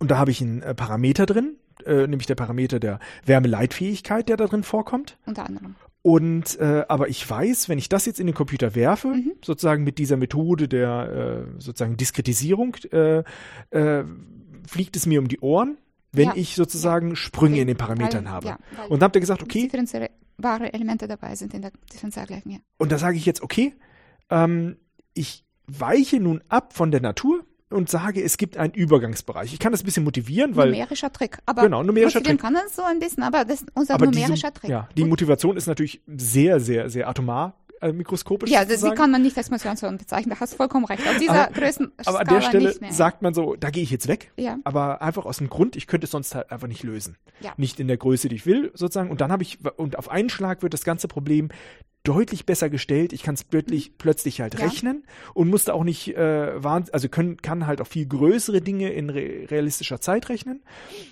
Trotzdem weiß ich, an der Stelle habe ich einen absichtlichen Fehler gemacht. Genau. Und jetzt äh, sozusagen habt ihr festgestellt, ähm, okay, das hat irgendwie funktioniert, aber Mhm. dann kam sozusagen diese Idee, ich betrachte noch zusätzlich die, ähm, äh, den Wärmetransport einmal senkrecht Mhm. in, über Interfaces hinweg und einmal sozusagen tangential über Interfaces hinweg und beachte dort, dass unterschiedlich äh, sozusagen die, die Wärme transportiert wird an, an den Interfaces. Ja. Und auf einen Schlag stellt ihr fest, euer Modell Ja. sind, funktioniert äh, oder stimmt sehr gut mit der Wirklichkeit überein. Ja, Getestet weil wir erstmal. diesen Fehler korrigieren durch unsere tensorielle Schreibweise für die, ähm, für die Parameter. Und getestet habt ihr das dann erstmal sozusagen an, einem, an einer analytischen Lösung, wo wir Ja. einfach wissen, das ist unter den Bedingungen, die wir voraussetzen, die perfekte Lösung, die ich noch nicht mal genauer nachmessen könnte, weil es bewiesen dieses Ergebnis ist. Mhm. Ja. Und da habt ihr jetzt festgestellt, obwohl ihr Dinge verändert habt Ja. und halt auch sogar absichtlich kaputt gemacht habt, Ja. also, also kaputt, äh, Ja, wir haben sie durchaus kaputt gemacht. Ähm, da, da hast du recht. Aber ähm, wir haben's und plötzlich kommt aber doch wieder das richtige Ja. Ergebnis raus, sozusagen zweimal falsch ist dann plötzlich ein richtig geworden, ein verdammt Ja. richtig. Ja, genau. Und wir haben es nicht nur eindimensional überprüft, Jörg Mhm. hat es auch zwei- und dreidimensional geprüft und auch an runden Oberflächen, also praktisch an allem, wo man eine analytische Lösung zur Verfügung hat zum Vergleich. Und er hat noch mit kommerziellen Solvern verglichen mit den Ergebnissen. Da gab es auch sehr gute Übereinstimmung. Ich meine, man kann ja immer äh, grundsätzlich auch, auch, wenn man diese Annäherung nicht macht, die euch jetzt belegt hat in Interfaces, Ja. ähm, kann man ja, wie vorhin schon erwähnt, einfach mehr Rechenzeit hineinwerfen und hoffen, dass dann was rauskommt, aber man weiß nie, sozusagen, man kann sich nie ganz sicher sein, äh, also es, es nähert sich dann meistens dann ja irgendeinem Ergebnis an, aber man kann sich ja nie ganz sicher sein, ist das jetzt das wirkliche Ergebnis oder habe ich irgendwo noch einen systematischen Fehler drin? Das kann man dann nur überprüfen, wenn man quasi das mit der Wirklichkeit testet oder man Ja. hat analytische Lösungen. Ja, ja. In der Regel äh, vergleicht man mit, mit, mit dem Experiment oder mit der analytischen Lösung oder am besten mit beiden. Ja, Also ich, ich, warum ich darauf hinaus möchte, Ja. ist, ähm, wie ich war mal in einem äh, sozusagen in einem äh, Projekt auch zu Elektromagnetismus äh, sozusagen äh, involviert. Und da ging es darum, dass wir ähm, äh, Humanminen im Erdboden detektieren wollen. Also es gibt wahnsinnig viele Gebiete auf der Erde, die einfach, äh, wo noch aus kriegerischen Auseinandersetzungen einfach noch Minen im Boden sind, die halt einfach Gott. gefährlich sind für Menschen. Oh Gott. Ja, äh, nee, wirklich sehr, sehr viele. Es sind riesige Probleme, wo halt Kriege waren. Das ist eine, äh, ein riesiges Problem. Und die Schwierigkeit ist, dass die halt ähm, ja verbuddelt sind äh, und äh, darauf auch getrimmt sind, dass man sie schlecht finden kann. Mhm. So, und jetzt kann man sich überlegen, wie kann man das detektieren? Und da haben wir versucht, sozusagen die mit Mathematik die Detektionsmethoden zu verbessern und haben dann auch Simulationen gemacht und das wurde verglichen mit kommerzieller Software. Okay. Die kommerzielle Software war aber jetzt auch nicht für diese Problemstellung eigentlich direkt dafür ausgerichtet. Aber das ist das, was der Industriestandard war. Und äh, jetzt muss man sagen, ähm, will man nun tief in die Erde hineinkommen, ähm, muss man tiefe Frequenzen verwenden. Ja. Weil Hochfrequenzen werden sehr schnell absorbiert im Anfang. Ja. Ja. Man würde gar nicht bis nach unten kommen. Bei tiefen Frequenzen hat man das Problem, dass die Wellenlängen sehr groß sind. Und jetzt hatte ich vorhin gesagt, sozusagen, man muss, Ja, muss äh, man- äh, recht, also Ja, man muss nicht nur die, die, äh, okay, für eine Auflösung ist es gar nicht so ein Problem, man muss einen großen Aha. Bereich abtasten, weil es sich dann sehr weit ausbreiten kann. Aha. Also in der Luft, sozusagen die Wellenlängen, die man benutzt, die, die können sich in der Luft einen Kilometer ausbreiten, in der Aha. Erde dann nicht so weit. Aber trotzdem muss Okay. man recht großes Gebiet berechnen und darin dann auch äh, sozusagen äh, gut diskretisieren. Und dann das, was man realistisch rechnen konnte, war dann ein bestimmtes Gebiet, Ja. äh, in dem gerechnet wurde. Dann hat einfach die Software aufgehört, weil äh, sozusagen es hätte zu lange gedauert. Ja. Und ähm, das, was aus der Software rauskam, konnten wir nicht reproduzieren. Also, oder umgekehrt, wenn wir hingegangen sind und wollten dann reproduzieren, was war da jetzt eigentlich in dem Boden drin? In welchem Sinne? Ja, ja, also die, die Software war dafür da, dass sozusagen äh, man dort ne, sozusagen virtuell Metall in den Boden gestellt hat und Ja. die Software hat rekonstruiert, Ah, okay. was kommt an der Oberfläche davon an, wenn ich Ah, das okay. bestrahle mit bestimmten, Ja. so mit, mit einem Metalldetektor, was kommt oben an? Ja. Und wir hatten dann versucht als Mathematiker, äh, das zu reproduzieren Okay. und zu gucken, was sehen wir dort. Ja. Und wir haben nicht rausbekommen, dass da unten Metall ist. Ah, okay. Es kam nicht raus. Okay. Mhm. Dann wurde aber mal der Test gemacht, ja, was passiert denn jetzt eigentlich, wenn ich annehme, dass die Software etwas tut, was nicht so sinnvoll in dem Zusammenhang wäre. Ja. Also, äh, und da sind dann Kollegen darauf gekommen und haben mal geguckt, ja, wie, wie haben die denn vielleicht ihr Gebiet dort begrenzt? Und jetzt kann man an, an den Rändern ja verschiedene Randbedingungen ansetzen. Man kann eine Ja. Randbedingung ansetzen, die sagen, ähm, naja, das Feld Randbedingungen stirbt ab an der Stelle, Ja. oder es ist so eine Ausstrahlbedingung, Mhm. oder es ist eine reflektierende Bedingung. Ja. Und im Nachhinein konnte man dann feststellen, es war dort eine reflektierende Bedingung. Ah, okay. So, und was dort passiert war, ist, dass die nicht sozusagen eine Mine simuliert haben, Mhm. sondern wenn sozusagen das Messgebiet, das Simulationsgebiet zweimal zwei Meter war und dann noch mal ein paar Meter in die Tiefe, äh, dann hat man sozusagen, weil sie reflektierende Bedingungen drin hatten und wir konnten Ja. das nicht sehen, Ja. äh, haben sie sozusagen zwei Meter, weil wenn es zwei Meter breit ist, genau, zwei Meter breiter war wieder eine Mine. Und in die andere Richtung auch. In alle Richtungen, dass man quasi ein Gitter aus Minen Ja. hatte, wo man sich gerade zufällig über einer Mine bewegt hat. Aha. Und da die Wellen sich tatsächlich so weit ausgebreitet haben. Äh, haben die sozusagen das Ergebnis beeinflusst Okay. und kamen sozusagen in der, in der Annahme, die wir hatten, es gibt nur eine Mine und nicht Mhm. unendlich viele, sozusagen, von denen ich sozusagen mindestens die umkehren, äh, um die drumherum noch mit äh, berechnen kann, äh, das Mhm. hat dann sozusagen das Ganze kaputt gemacht. Und im Endeffekt waren die Simulationen von einer teuren Software mit viel Rechenzeit, die teuer war, Mhm. nutzlos, weil dort einfach äh, für diese Problemstellung diese kommerzielle Software nicht angepasst war.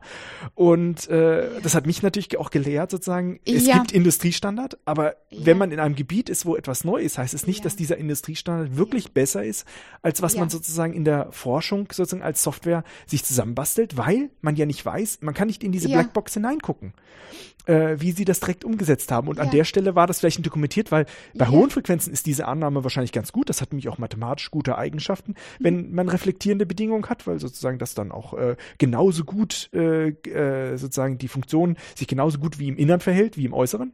Ähm, das ist ganz nett. Aber in diesem Fall war es fatal, weil Mhm. Ja. einfach das sich so weit ausgebreitet hat dass es halt zu Problemen geführt hat. Das heißt, hättet ihr jetzt was anderes als kommerzielle Software dort Ja, herausbekommen ja. oder die Industrie, den Industriestandard, heißt das nicht, dass es unbedingt Ja. schlechter gewesen ist. Sebastian, ich bin froh, dass du mir das sagst und dass nicht ich dich davon überzeugen muss in diesem Gespräch, dass kommerzielle Software ähm, nicht immer vertrauenswürdig ist. Ja, deswegen testen wir unsere Software mit analytischen Lösungen bevorzugt. Klar gibt's äh, ähm, zugängliche Lösungen von kommerzieller Software. Für unser System ist ja auch nicht alles da ähm, möglich. Vergleichen wir gerne auch mit der kommerziellen Software. Ja, ich meine, im Je nachdem, aber die analytische Lösung ist die, die uns sagt, ob wir, ob wir richtig liegen mit unserem Modell, ja. aber natürlich äh, geht es jetzt nicht darum zu sagen, dass diese die Nee, nee, kommerzielle nee, um Software nicht geeignet um ist, sondern ihr arbeitet ja auch gerade mit denen zusammen. Wir reden ja, Ja. hier über, über Materialien, die es ja bis vor ein paar Jahren, also 20 Jahren, 30 Mhm. Jahren, Ja. nicht gab. Ja. Äh, das Ja. ist absolutes Forschungsgebiet. Ja, Und äh, da arbeitest du ja auch dann mit der Industrie, wie du vorhin gesagt hast, auch zusammen, um sozusagen die Ja. neuen Erkenntnisse auch in die Industriesoftware mit hineinzubringen. nicht in die Industriesoftware. Das ist nicht unser Ziel. Okay. Wir arbeiten mit der In- Industrie, um ihnen Empfehlungen zu geben, wie sie ihre Schäume designen. Im Hinblick auf gewisse Anwendungseigenschaften. Ja, Soft fremde Software sind wir nicht interessiert zu verbessern, ehrlich gesagt. Ähm, ja, das, das ist nicht unser Ziel. Aber, äh, ihr habt eure eigene ähm, Software. Wir haben unsere eigene Software. Die Okay. ist sehr umfangreich und äh, sehr gut getestet. Ähm, ähm, sie heißt Pace 3D. Pace 3D. Und das ist sozusagen eine Software, die ist dafür da, äh, Metallschäume, also den Wärmetransport in Metallschäumen zu simulieren. Um Himmels Willen, nicht nur, auf keinen Fall nur dafür. Eben, sie ist entstanden, die Software, ähm, aus der, aus, aus der ursprünglichen Anwendung, äh, aus der 1a-Anwendung vom Phasenfeld, von der Phasenfeldmethode, schlechthin nämlich ähm, der Simulation der den, der Kristalle, der metallischen Dendrite zum Beispiel. Ja, das sind, äh, die, das sind Vorgänge, äh, die sich auf der Mikrometerskala äh, ereignen, also den Mikrostruktursimulationen, ähm, die dann zeigen, wie die Metallkristalle in der Schmelze entstehen und wachsen.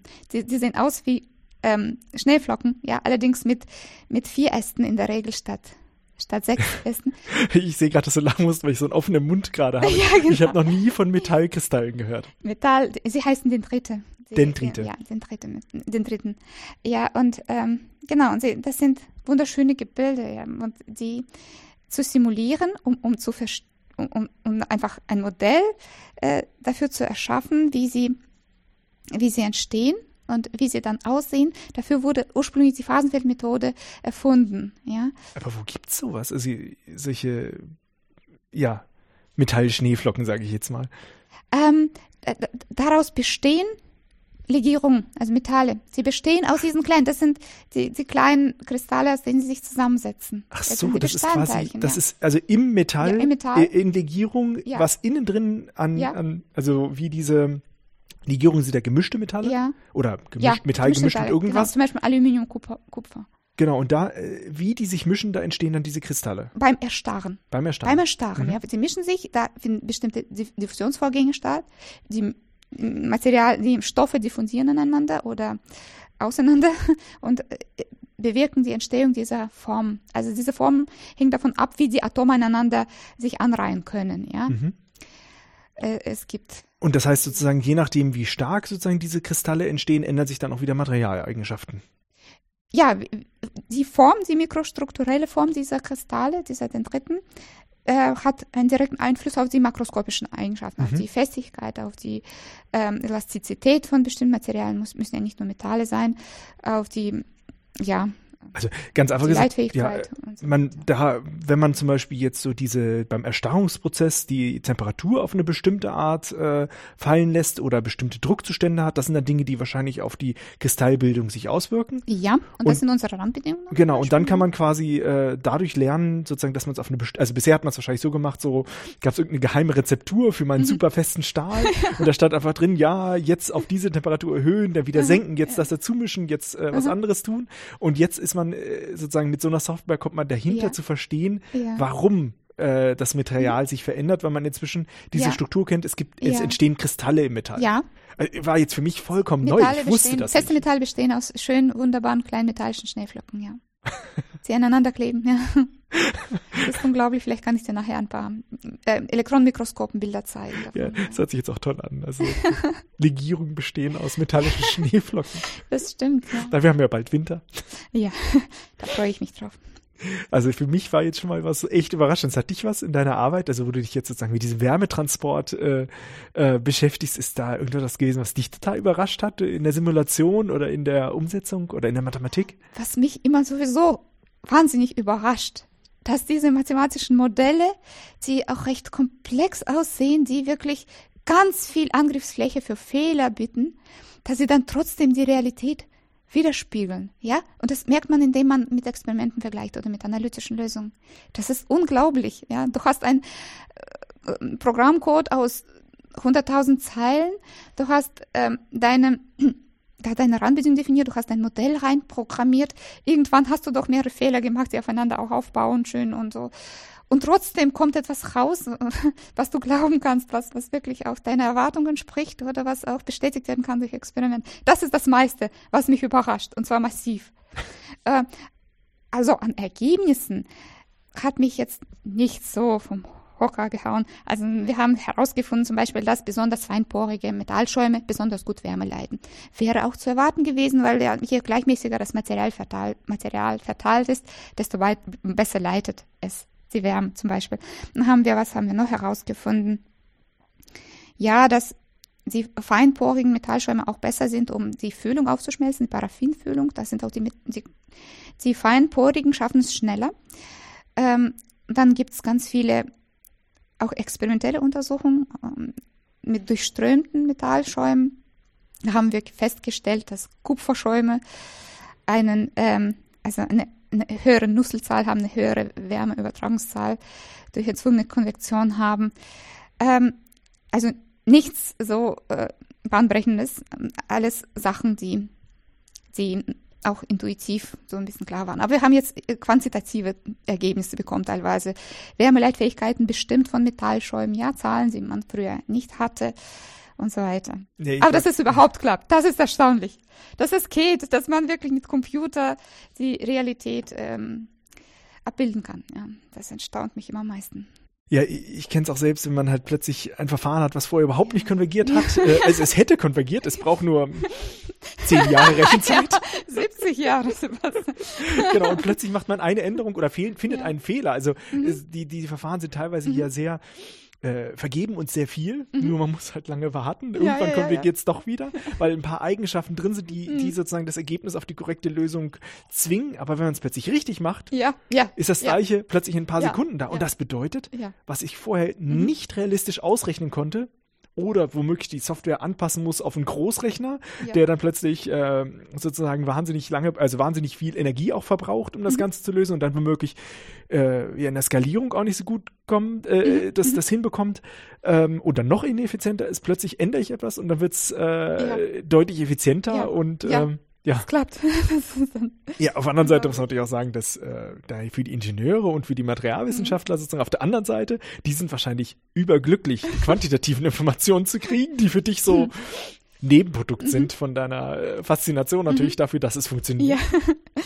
Ja. ja, das hoffe ich. Das ist das, was sie natürlich dann direkt ja. benutzen können. Und ich meine, ja. wenn wir darüber reden, wir wollen halt mehr über diese Metallschäume mhm. lernen. Ja dann äh, ja, ist das ja ein ganz wichtiger Bestandteil, halt auch herauszufinden, also wie du gesagt hast, so in spektakulären und weiß ich, mhm. dass der ja. äh, äh, die Wärmeleitfähigkeit sich in mhm. diesem Rahmen bewegt. Am Ende bedeutet das ja, dass ich dieses wahnsinnig komplexe Modell für einen Metallschaum sozusagen ja. in einem größeren Projekt einfach weglassen kann ja. Weil ich jetzt sagen kann, ich ersetze den Metallschaum mhm. durch ein sehr einfaches Modell. Das ist ja. einfach ein Material, was mhm. es zwar nicht in der Natur so gibt, aber es hat diese Eigenschaft. Ja. Diese Und dann kann es einfach so, ja. genau. Ja, ja, ganz genau. Und das macht natürlich dann sozusagen sehr einfach darauf aufzubauen, weil ich dann plötzlich weiß, okay, unten drunter habe ich mich drum gekümmert. Makroskopisch kann ich diese Eigenschaft voraussetzen. Genau, ganz genau. Ja. Ich habe dir erzählt, dass ich im Internet was gefunden habe. Und zwar äh, gab es dort ähm, ja ein Projekt, Silent Power PC, ja. die versucht haben, mit Metallschäumen äh, etwas Neues zu bauen. Ja. Und zwar haben die gesagt, Metallschäume sind nun ganz fantastisch äh, mhm. beim Thema Wärmeleitfähigkeit und ja. haben auch diese große Oberfläche. Ja. Und äh, die haben vor, sozusagen, das ist ein, so eine, so eine Startup-Finanzierung gewesen, ein Crowdfunding, mhm. jetzt einen Computer zu bauen. Ja. Einen besonders kleinen. Einen besonders kleinen Computer, braucht. der ja. keinen Lüfter braucht ja. und sozusagen dieses, diese Idee von Metallschäumen äh, sozusagen verwendet. Ja, genau. Ja, das habe ich mir angeschaut. Den Link habe ich mir angeschaut, den du mir geschickt hast, ja. Ich meine, jetzt ja. forschst du ja genau in diesem Bereich. Mhm. Das ist quasi jetzt genau dein Fachgebiet. Ja. Ähm, kannst du dir das vorstellen, dass das gut funktioniert? Naja, ich möchte diesen bewundernswerten Leuten natürlich keine Steine in den Weg legen. Ja, ich meine, bauen müssen sie es eh, also ja. so gesehen. Ja, sie, sie werden ja sicherlich, ich meine, die Frage auch, ist. Ich möchte auch nicht kritisieren, bevor ich lobe. Ich, ich finde die Idee natürlich großartig, ja. Mhm. Vor allem, dass man offen ist für, für diese neuen Materialien, die noch so unerforscht sind und so weiter. Aber wenn ich es richtig verstanden habe, setzen sie darauf, dass die natürliche Konvektion die ganze Arbeit übernimmt, die Kühlarbeit. Und wir haben ja herausgefunden, vielleicht haben wir es verrechnet, ich weiß es nicht. Ich weiß auch nicht, welche Abwärme da entsteht, in welcher Größenordnung. Wir haben aber heraus, herausgefunden, wie ich schon erzählt habe, dass diese natürliche Konvektion eine sehr schwache Rolle spielt. Mhm. Die erzwungene, wenn man das dadurch wenn man dadurch pustet, dann braucht man wieder einen Lüfter dafür, mhm. ja. Sie würde schon viel bringen. Da würde wirklich die Wärme immer in, in den Schwamm oder das ist eigentlich äh, schon Schaum. Mhm. Schwamm ist nämlich geschlossen poriger ähm, und, um nach dem, wenn man nach dem Bild urteilen möchte, das sie zeigen, ist, haben sie schon einen Metallschaum, offenporigen Metallschaum. Also wenn man praktisch nur auf die natürliche Konvektion setzt, wird man da, damit nicht viel gewinnen, ja, weil, weil sie nach unseren Berechnungen eine kleinere Rolle spielt. Das heißt, Ja. grundsätzlich, also du hast ja herausgefunden, Ja. sozusagen diese Metall, äh, diese äh, Wärmeleitfähigkeit, Ja. die ist zum großen Teil erhalten. Das heißt, dieser klar, also ich Ansatz mein- ist eigentlich wunderbar. Mhm. Nur es könnte schwierig werden, wenn sie halt vollständig auf äh, Lüfter verzichten. Ja, weil äh, äh, die Luft würde sich schon, würde diese Wärme schon ein bisschen aufnehmen. Die Luft in Mhm. den Poren würde sie diese, durch die, die Wärmediffusion aufnehmen. Die Wärmediffusion wird überwiegen, Mhm. wird, wird, über, bedeutender sein. Aber diese Luft kann nicht so viel Wärme aufnehmen, weil die Wärmekapazität von der Luft sehr klein, also klein ist. Sie ist Mhm. so 1000 Joule pro Meter hoch 3 pro Kelvin und die von den Stegen ist 2 Millionen Joule oder 2,5 Millionen Joule pro Meter Quadrat pro Kelvin, also ein Faktor von 2000 Unterschieds. Mhm. Ähm, das heißt, die Ganzmetallstege werden sehr viel Wärme speichern, aber sie werden nur sehr wenig an die Luft abgeben können, weil die Luft gar nicht so viel speichern kann. Das heißt, wahrscheinlich ein herkömmlicher Kühlkörper würde wahrscheinlich sogar noch Ja, äh, mehr besser funktionieren. Absolut. Also ist, da könnte die Luft besser ab, ab, äh, entweichen. Das ja. heißt, die, die Idee, die sie haben, ist eigentlich, äh, wäre fantastisch, wenn sie sozusagen äh, irgendetwas hätten, was sozusagen noch mehr Luft, ja, wenn sie natürlich Konvektion eine größere, größere Rolle spielen würde. ja, also wenn die Luft sich da drin bewegen würde. besser bewegen würde. Ja, Ja. Aber gut, ich meine, das ist äh, natürlich, man muss es nachrechnen. Es hängt ja, davon ab, wie viel ja, Wärme weiß entsteht. Vielleicht reicht es Ähm, wirklich aus. Vielleicht. ja, ja, Ja. Also, ich meine, aber das ist jetzt quasi auch ein direkten Ergebnis, was ihr kennengelernt habt, also was ihr auch gefunden habt, sozusagen die, ob die natürliche Konvektion eine Rolle spielt. Und wenn Sie sagen, Sie setzen auf die natürliche Konvektion, dann äh, wird es schwierig, wenn Sie zu, also Sie müssten halt einen sehr, sehr groben Schaum benutzen und das sieht auf den und- Bildern einfach nicht so und, aus. Und dann gibt es auch nicht so viel Oberfläche. Ja, Ja, ja. das wird schwierig sein. Man könnte Ihnen empfehlen, ein Material nicht auf die natürliche Konvektion zu setzen, Mhm. sondern schon diese Oberfläche zu nutzen und vielleicht ein Material reinzustopfen, zum Beispiel Paraffin. Ja? Mhm, Das mhm. Paraffin kann viel mehr Wärme, viel mehr Wärme aufnehmen. Seine Wärmekapazität ist vergleichbar mit der vom, vom Metall. Mhm. Ja, ist nicht irgendwie 2000 mal kleiner oder so. Vergleichbar groß, gr- gleiche Größenordnung, äh, Größenordnung. Paraffin würde sehr viel Wärme allein durch das Erwärmen aufnehmen, durch das Schmelzen dann noch mehr, weil die latente Wärme, sie äh, bewirkt ja keine Temperaturerhöhung, sie, sie geht einfach nur rein und wird da gespeichert in der Bewegung der Teilchen. Das würde vielleicht helfen, aber das würde das Ganze sehr teuer machen, denn Paraffin ist teuer. Ja, aber das Problem ist dann auch, die Wärme muss ja weg. Also ich Die erzeuge ja kontinuierlich die Wärme bei so einem, bei so einem Computer. Ja, das, ja, allerdings, ja, du hast recht, ja. Sie muss dann irgendwie auch. Also das hilft ja gerade, wenn ich irgendwie schnell ändernde Richtig. Sachen habe. Aber gut, ich meine, Ja, ja, wir werden okay, sehen. Wir haben die den, der Rechner wurde noch nicht. auf jeden Fall. Also es ist noch nicht auf dem Markt und äh, Ja. grundsätzlich hat die Idee halt sehr, sehr viel Potenzial und äh, Definitiv. die im Detail hängt es jetzt einfach davon ab, dass man natürlich die Materialien weiter kennenlernt und dort ähm, ja, herausfindet, ja, ja, mit ja, welchen ja. Parametern das gut. Mhm. funktionieren könnte. Und da braucht man natürlich auch äh, Leute, die das einfach auch probieren, die genug sagen. sind, ja. Die und sagen, ich meine auch gerade, man muss, man muss ja auch sagen, äh, dafür braucht man natürlich auch Kapital. Selbstverständlich. Und, äh, Und das nein, ist eine gute Idee, ja, diese Crowdfunding heißt das, ne? ja, Crowdfunding. Ja, ist das da? Spenden, meine, spenden Menschen dafür, ja. Nee, jetzt in der Wissenschaft ist es ja so, ähm, man lernt durch Erfolge und man lernt auch sehr viel durch Misserfolge. Oh ja. Und so Wen gesehen, das? was auch immer, also ob es funktioniert oder nicht funktioniert, das Ja. bringt uns auf jeden Fall im Wissen weiter. Ja. Und äh, sozusagen, die werden jetzt auch äh, wichtige sozusagen Experimente Mhm. machen und viel darüber Mhm. kennenlernen. Können wir nur hoffen, dass wir davon auch viel erfahren, Das sozusagen, wie es da nachher Ja, gelaufen das ist. das finde ich sehr spannend. Ich hoffe, Sie werden dann mehr von sich hören lassen. Ja, ich meine, muss jedem sagen, der natürlich äh, so etwas finanziert, was sozusagen Ja. an äh, am Rande des, sozusagen der Materialwissenschaften ist, wo man erst etwas äh, kennenlernen muss äh, und lernen muss, dass es natürlich immer ein Risiko dabei gibt. Äh, Ja. Man nicht weiß, ob das nachher Ja. funktionieren kann, aber es ist trotzdem wichtig, dass man natürlich auch die Möglichkeit dafür bietet, nicht nur im universitären Ja. Rahmen, wo du natürlich dran arbeitest, Mhm. sondern natürlich auch äh, sozusagen äh, in der freien Wirtschaft sozusagen diese Experimente auch zu tun. Und äh, deswegen drücke ich in die Daumen, dass es halt auch klappt. Oh ja. Oder halt, Alle wer weiß, welche Parameter sie ändern müssen. Äh. Das ist ein spannendes Thema, Ja. sozusagen, wie wir in Zukunft, also ich finde es ja toll, wenn Computer leise sind. Oh, ich finde ich es sehr toll. Ja. Und, Und vor allem so klein. Ich, ich konnte es nicht glauben. Zehn, äh, sechs mal zehn mal sieben Zentimeter. Das ist ja, Aber gut, die, du hast ja schon gesagt, so viel größere Metallschirme gibt es ja, ja du hast recht. Also, Also da ist man ja der limitiert in der Größe der Metallschirme. Okay, ich meine, haben Sie einen, auch einen Bildschirm? Ich, ich weiß nicht. Nee, nee, Bildschirm ist dann Bildschirm extern. nicht, ne? Extern. Ach so, Ja. dann, Aber- aber dann, ich mein- dann verstehe ich das. Ja, okay. aber Mhm. ich meine, trotzdem ist natürlich die Frage, dass man, äh, wenn man halt wirklich einen ganz, ganz, ganz leicht, langsam laufenden Ventilator darunter hätte, Mhm. würde sich wahrscheinlich radikal ändern. Mhm. Und trotzdem wäre es halt absolut unhörbar. So gesehen. Mhm. Ja, So was in ja. der Art wird es vielleicht in der Zukunft häufiger geben. Aber gut. ja, bestimmt. Gut, ja. Was hat dich denn eigentlich zu den Metallschäumen geführt? Ich meine, das ist jetzt nicht irgendwie so das normale Betätigungsfeld für eine Mathematikerin, oder? Ähm, nicht direkt, nein. Ja. Hm. Gut, also man kann nicht sagen, dass das ein Plan, also also Plan seit der Schule war. Du würdest bitterlich weinen, wenn du wüsstest, wie planlos ich nach der Schule war. Man hat ja angefangen zu studieren, um es überhaupt zu schaffen und hat sich ein Fach ausgesucht, das man in der Schule halbwegs, halbwegs konnte. Und die ersten drei Semester des Mathematikstudiums sind sowieso hart gewesen. Ich weiß nicht, wie es bei dir war. Also für mich waren sie sehr hart. Da ging es um, ums nackte Überleben praktisch und man wurde nur von dem Gedanken getrieben, bloß nicht aufzuhören, ja, bloß nicht zu versagen. Und erst dann im Hauptstudium keimte die Liebe zur Mathematik nach und nach, genährt noch durch die Anerkennung der Kommilitonen und der Dozenten irgendwann mal. Ja, und dann, dann hat man die guten Noten nach und nach bekommen. Nach dem Studium hieß es, na gut, die nächste Hürde nehme ich noch und dann noch die Promotion angeschlossen. Immer noch in der reinen Mathematik, in der Gruppentheorie. Und erst dann dachte ich mir, okay, jetzt, jetzt bin ich mal neugierig und guck nach der Anwendung. Hat das Ganze auch eine schöne Anwendung.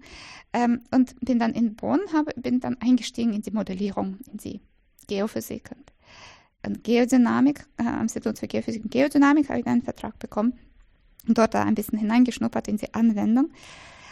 Aber irgendwann wollten wir nach Karlsruhe zurück und da hat mir meine jetzige Chefin, Frau Nestler, beim Vorstellungsgespräch mal eine Metallschaumprobe in die Hand gegeben und ich hielt sie so in der Hand und war überrascht, wie leicht und wie, wie kühl sie ist und wie rau sie sich anfühlt. Und da ist das für mich geschehen. Da dachte ich mir, okay, diese tollen Materialien, sie werde ich mir vorknüpfen, ja. Ja, seitdem beschäftige ich mich damit schon seit mit zwischen vier Jahren, glaube ich. Vier Jahren, genau. Das heißt, du bist sozusagen von der Idee, Mathematik gefällt mir in der Schule ganz gut, Ja, sozusagen ins Studium hineingekommen äh, und es war dann doch ganz anders, als du es erwartet hattest. ja, Und bist dann natürlich aber dann äh, Ja, äh, ja. ja quasi in die, Ja. in die Gruppentheorie, in die reine Mathematik Ja. gekommen. Das ist ja Mhm. nun wirklich äh, mhm. ja eine, ein, ein steiler Weg. Vielen Dank. ja, so hat sich das auch angefühlt, ja. Ich habe aber auch, also ich habe auch meine Liebe für die reine Mathematik.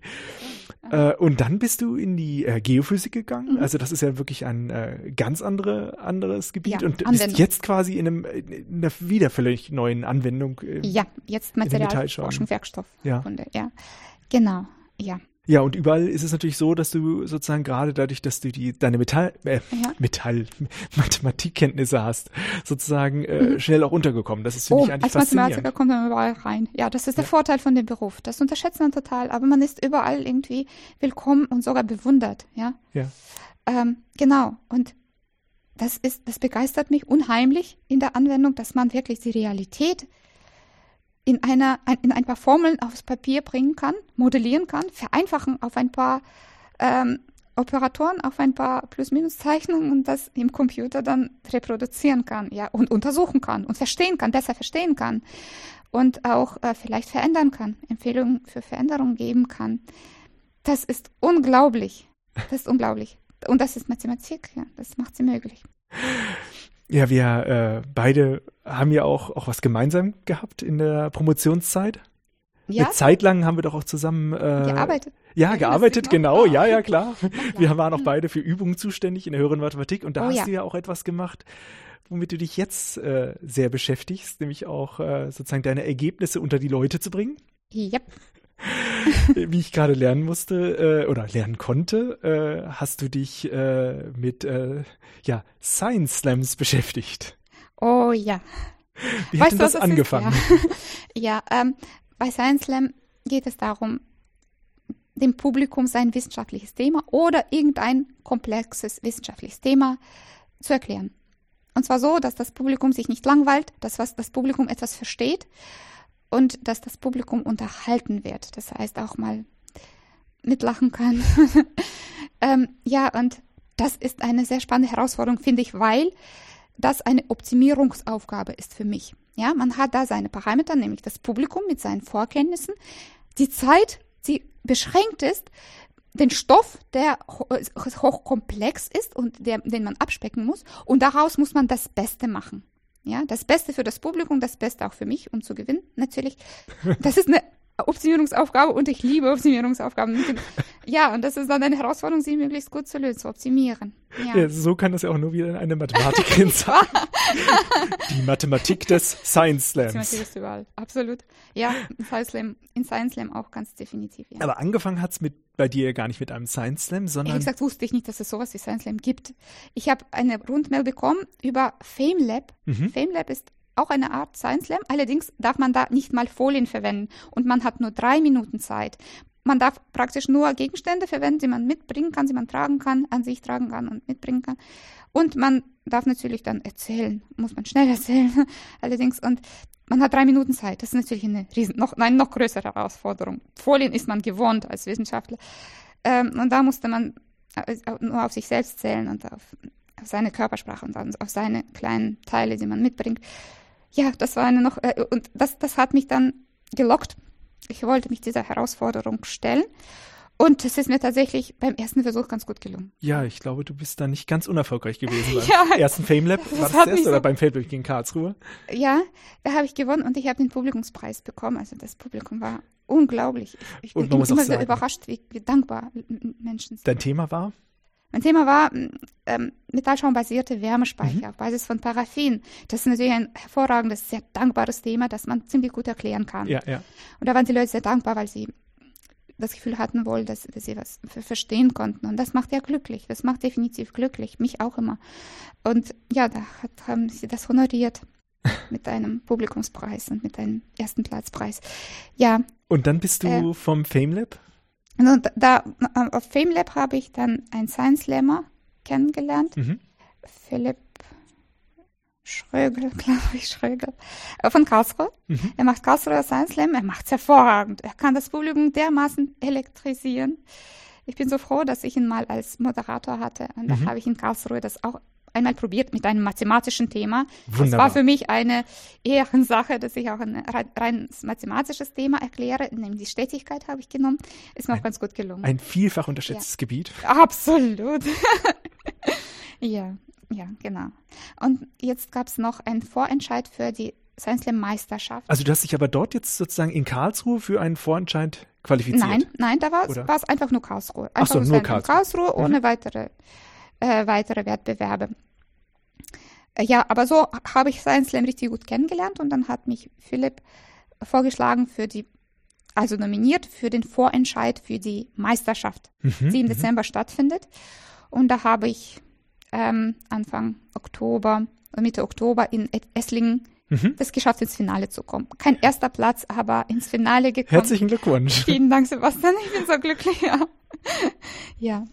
Und dort hast du wieder über äh, Metallschäume gesprochen? Mm, genau. Genau. Genau, ein bisschen mehr erzählt. Ich hatte ja auch zehn Minuten Zeit und ähm, konnte Folien zeigen und so weiter. Und hatte schon ein bisschen Übung, ja, ja.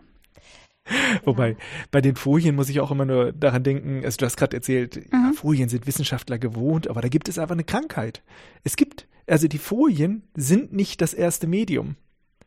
Also man darf mhm. nicht die auf die Folien ja. alles Mögliche draufschreiben, was man jetzt nicht, ja. nicht oh in der Sprache überbringen kann. Genau wie ich das sehe, auch ja, ja, ja, ja. Genau, ja. sondern die sind, die sind eigentlich sozusagen das sekundäre Medium, was sozusagen unterstützt, was man eigentlich spricht. Ja, damit man es praktisch nicht vergisst oder damit man kurz ein Bild zeigen kann. Ja, mehr das heißt, selbst vergessen, das sehen ja die anderen. Also eigentlich geht es darum, um dem Zuschauer sozusagen Dinge noch zu illustrieren. Eigentlich, theoretisch würden ja Bilder reichen, weil alles andere sage ich ja. Denn es ist unheimlich anstrengend für mich persönlich, einen Text Text zu lesen auf der Folie und gleichzeitig zuzuhören. Das ist, das ist für mich praktisch nicht machbar. Also deswegen denke ich mir immer, okay, der Text ist für den Vortragenden, damit er mal seinen Gedanken sortieren kann und immer wieder sich erinnern kann, was er sagen wollte. Mhm. Die Bilder und die Diagramme und die, meinetwegen die Tabellen sind was für das Publikum. Ja, ja aber alles andere kann man ja. einfach nicht aufnehmen. Also wer, ja, das wer das für mich zumindest persönlich sehr schwer. Wer das überfrachtet, der ja. nimmt im Kauf, dass einfach dort Dinge auf der Strecke bleiben. Ja. Und dann Definitiv. hat er ein, also aus meiner Sicht das Ziel dort verfehlt, quasi mhm. wirklich das Publikum mhm. ja äh, bei der Sache zu halten, an sich ja. zu binden. Und ich meine, genau. Deswegen machen wir ja auch sozusagen den Podcast. Wir möchten ja auch, oh, genauso ja. wie du jetzt sozusagen im Science Slam das in zehn mhm. Minuten Takt machst, ja. äh, sozusagen einfach auch vermitteln, wie mhm. spannend und faszinierend ja. sozusagen äh, die Mathematik sein kann. Und ich glaube, man hört das auch bei dir wirklich heraus, wie äh, sehr dich das auch begeistert. Mhm. Und ähm, da benutzen wir auch gerade dieses Medium der Sprache, weil einfach da das Ganze auch wirklich auch natürlich herüberkommt. Ja. Und man auch dann wirklich den Eindruck äh, vermitteln kann, wie vielfältig äh, und wie spannend die Mathematik wirklich ist, äh, wenn man erstmal die Gelegenheit hat, dort wirklich einzusteigen. Ja. Und wenn man jemanden hat, der zuhört, der interessiert zuhört, ja, dann kann also, man aufblühen. Danke an alle, die hier auch zuhören. Die sehen wir ja jetzt nicht. Mhm, ja, vielen Dank. Dankeschön.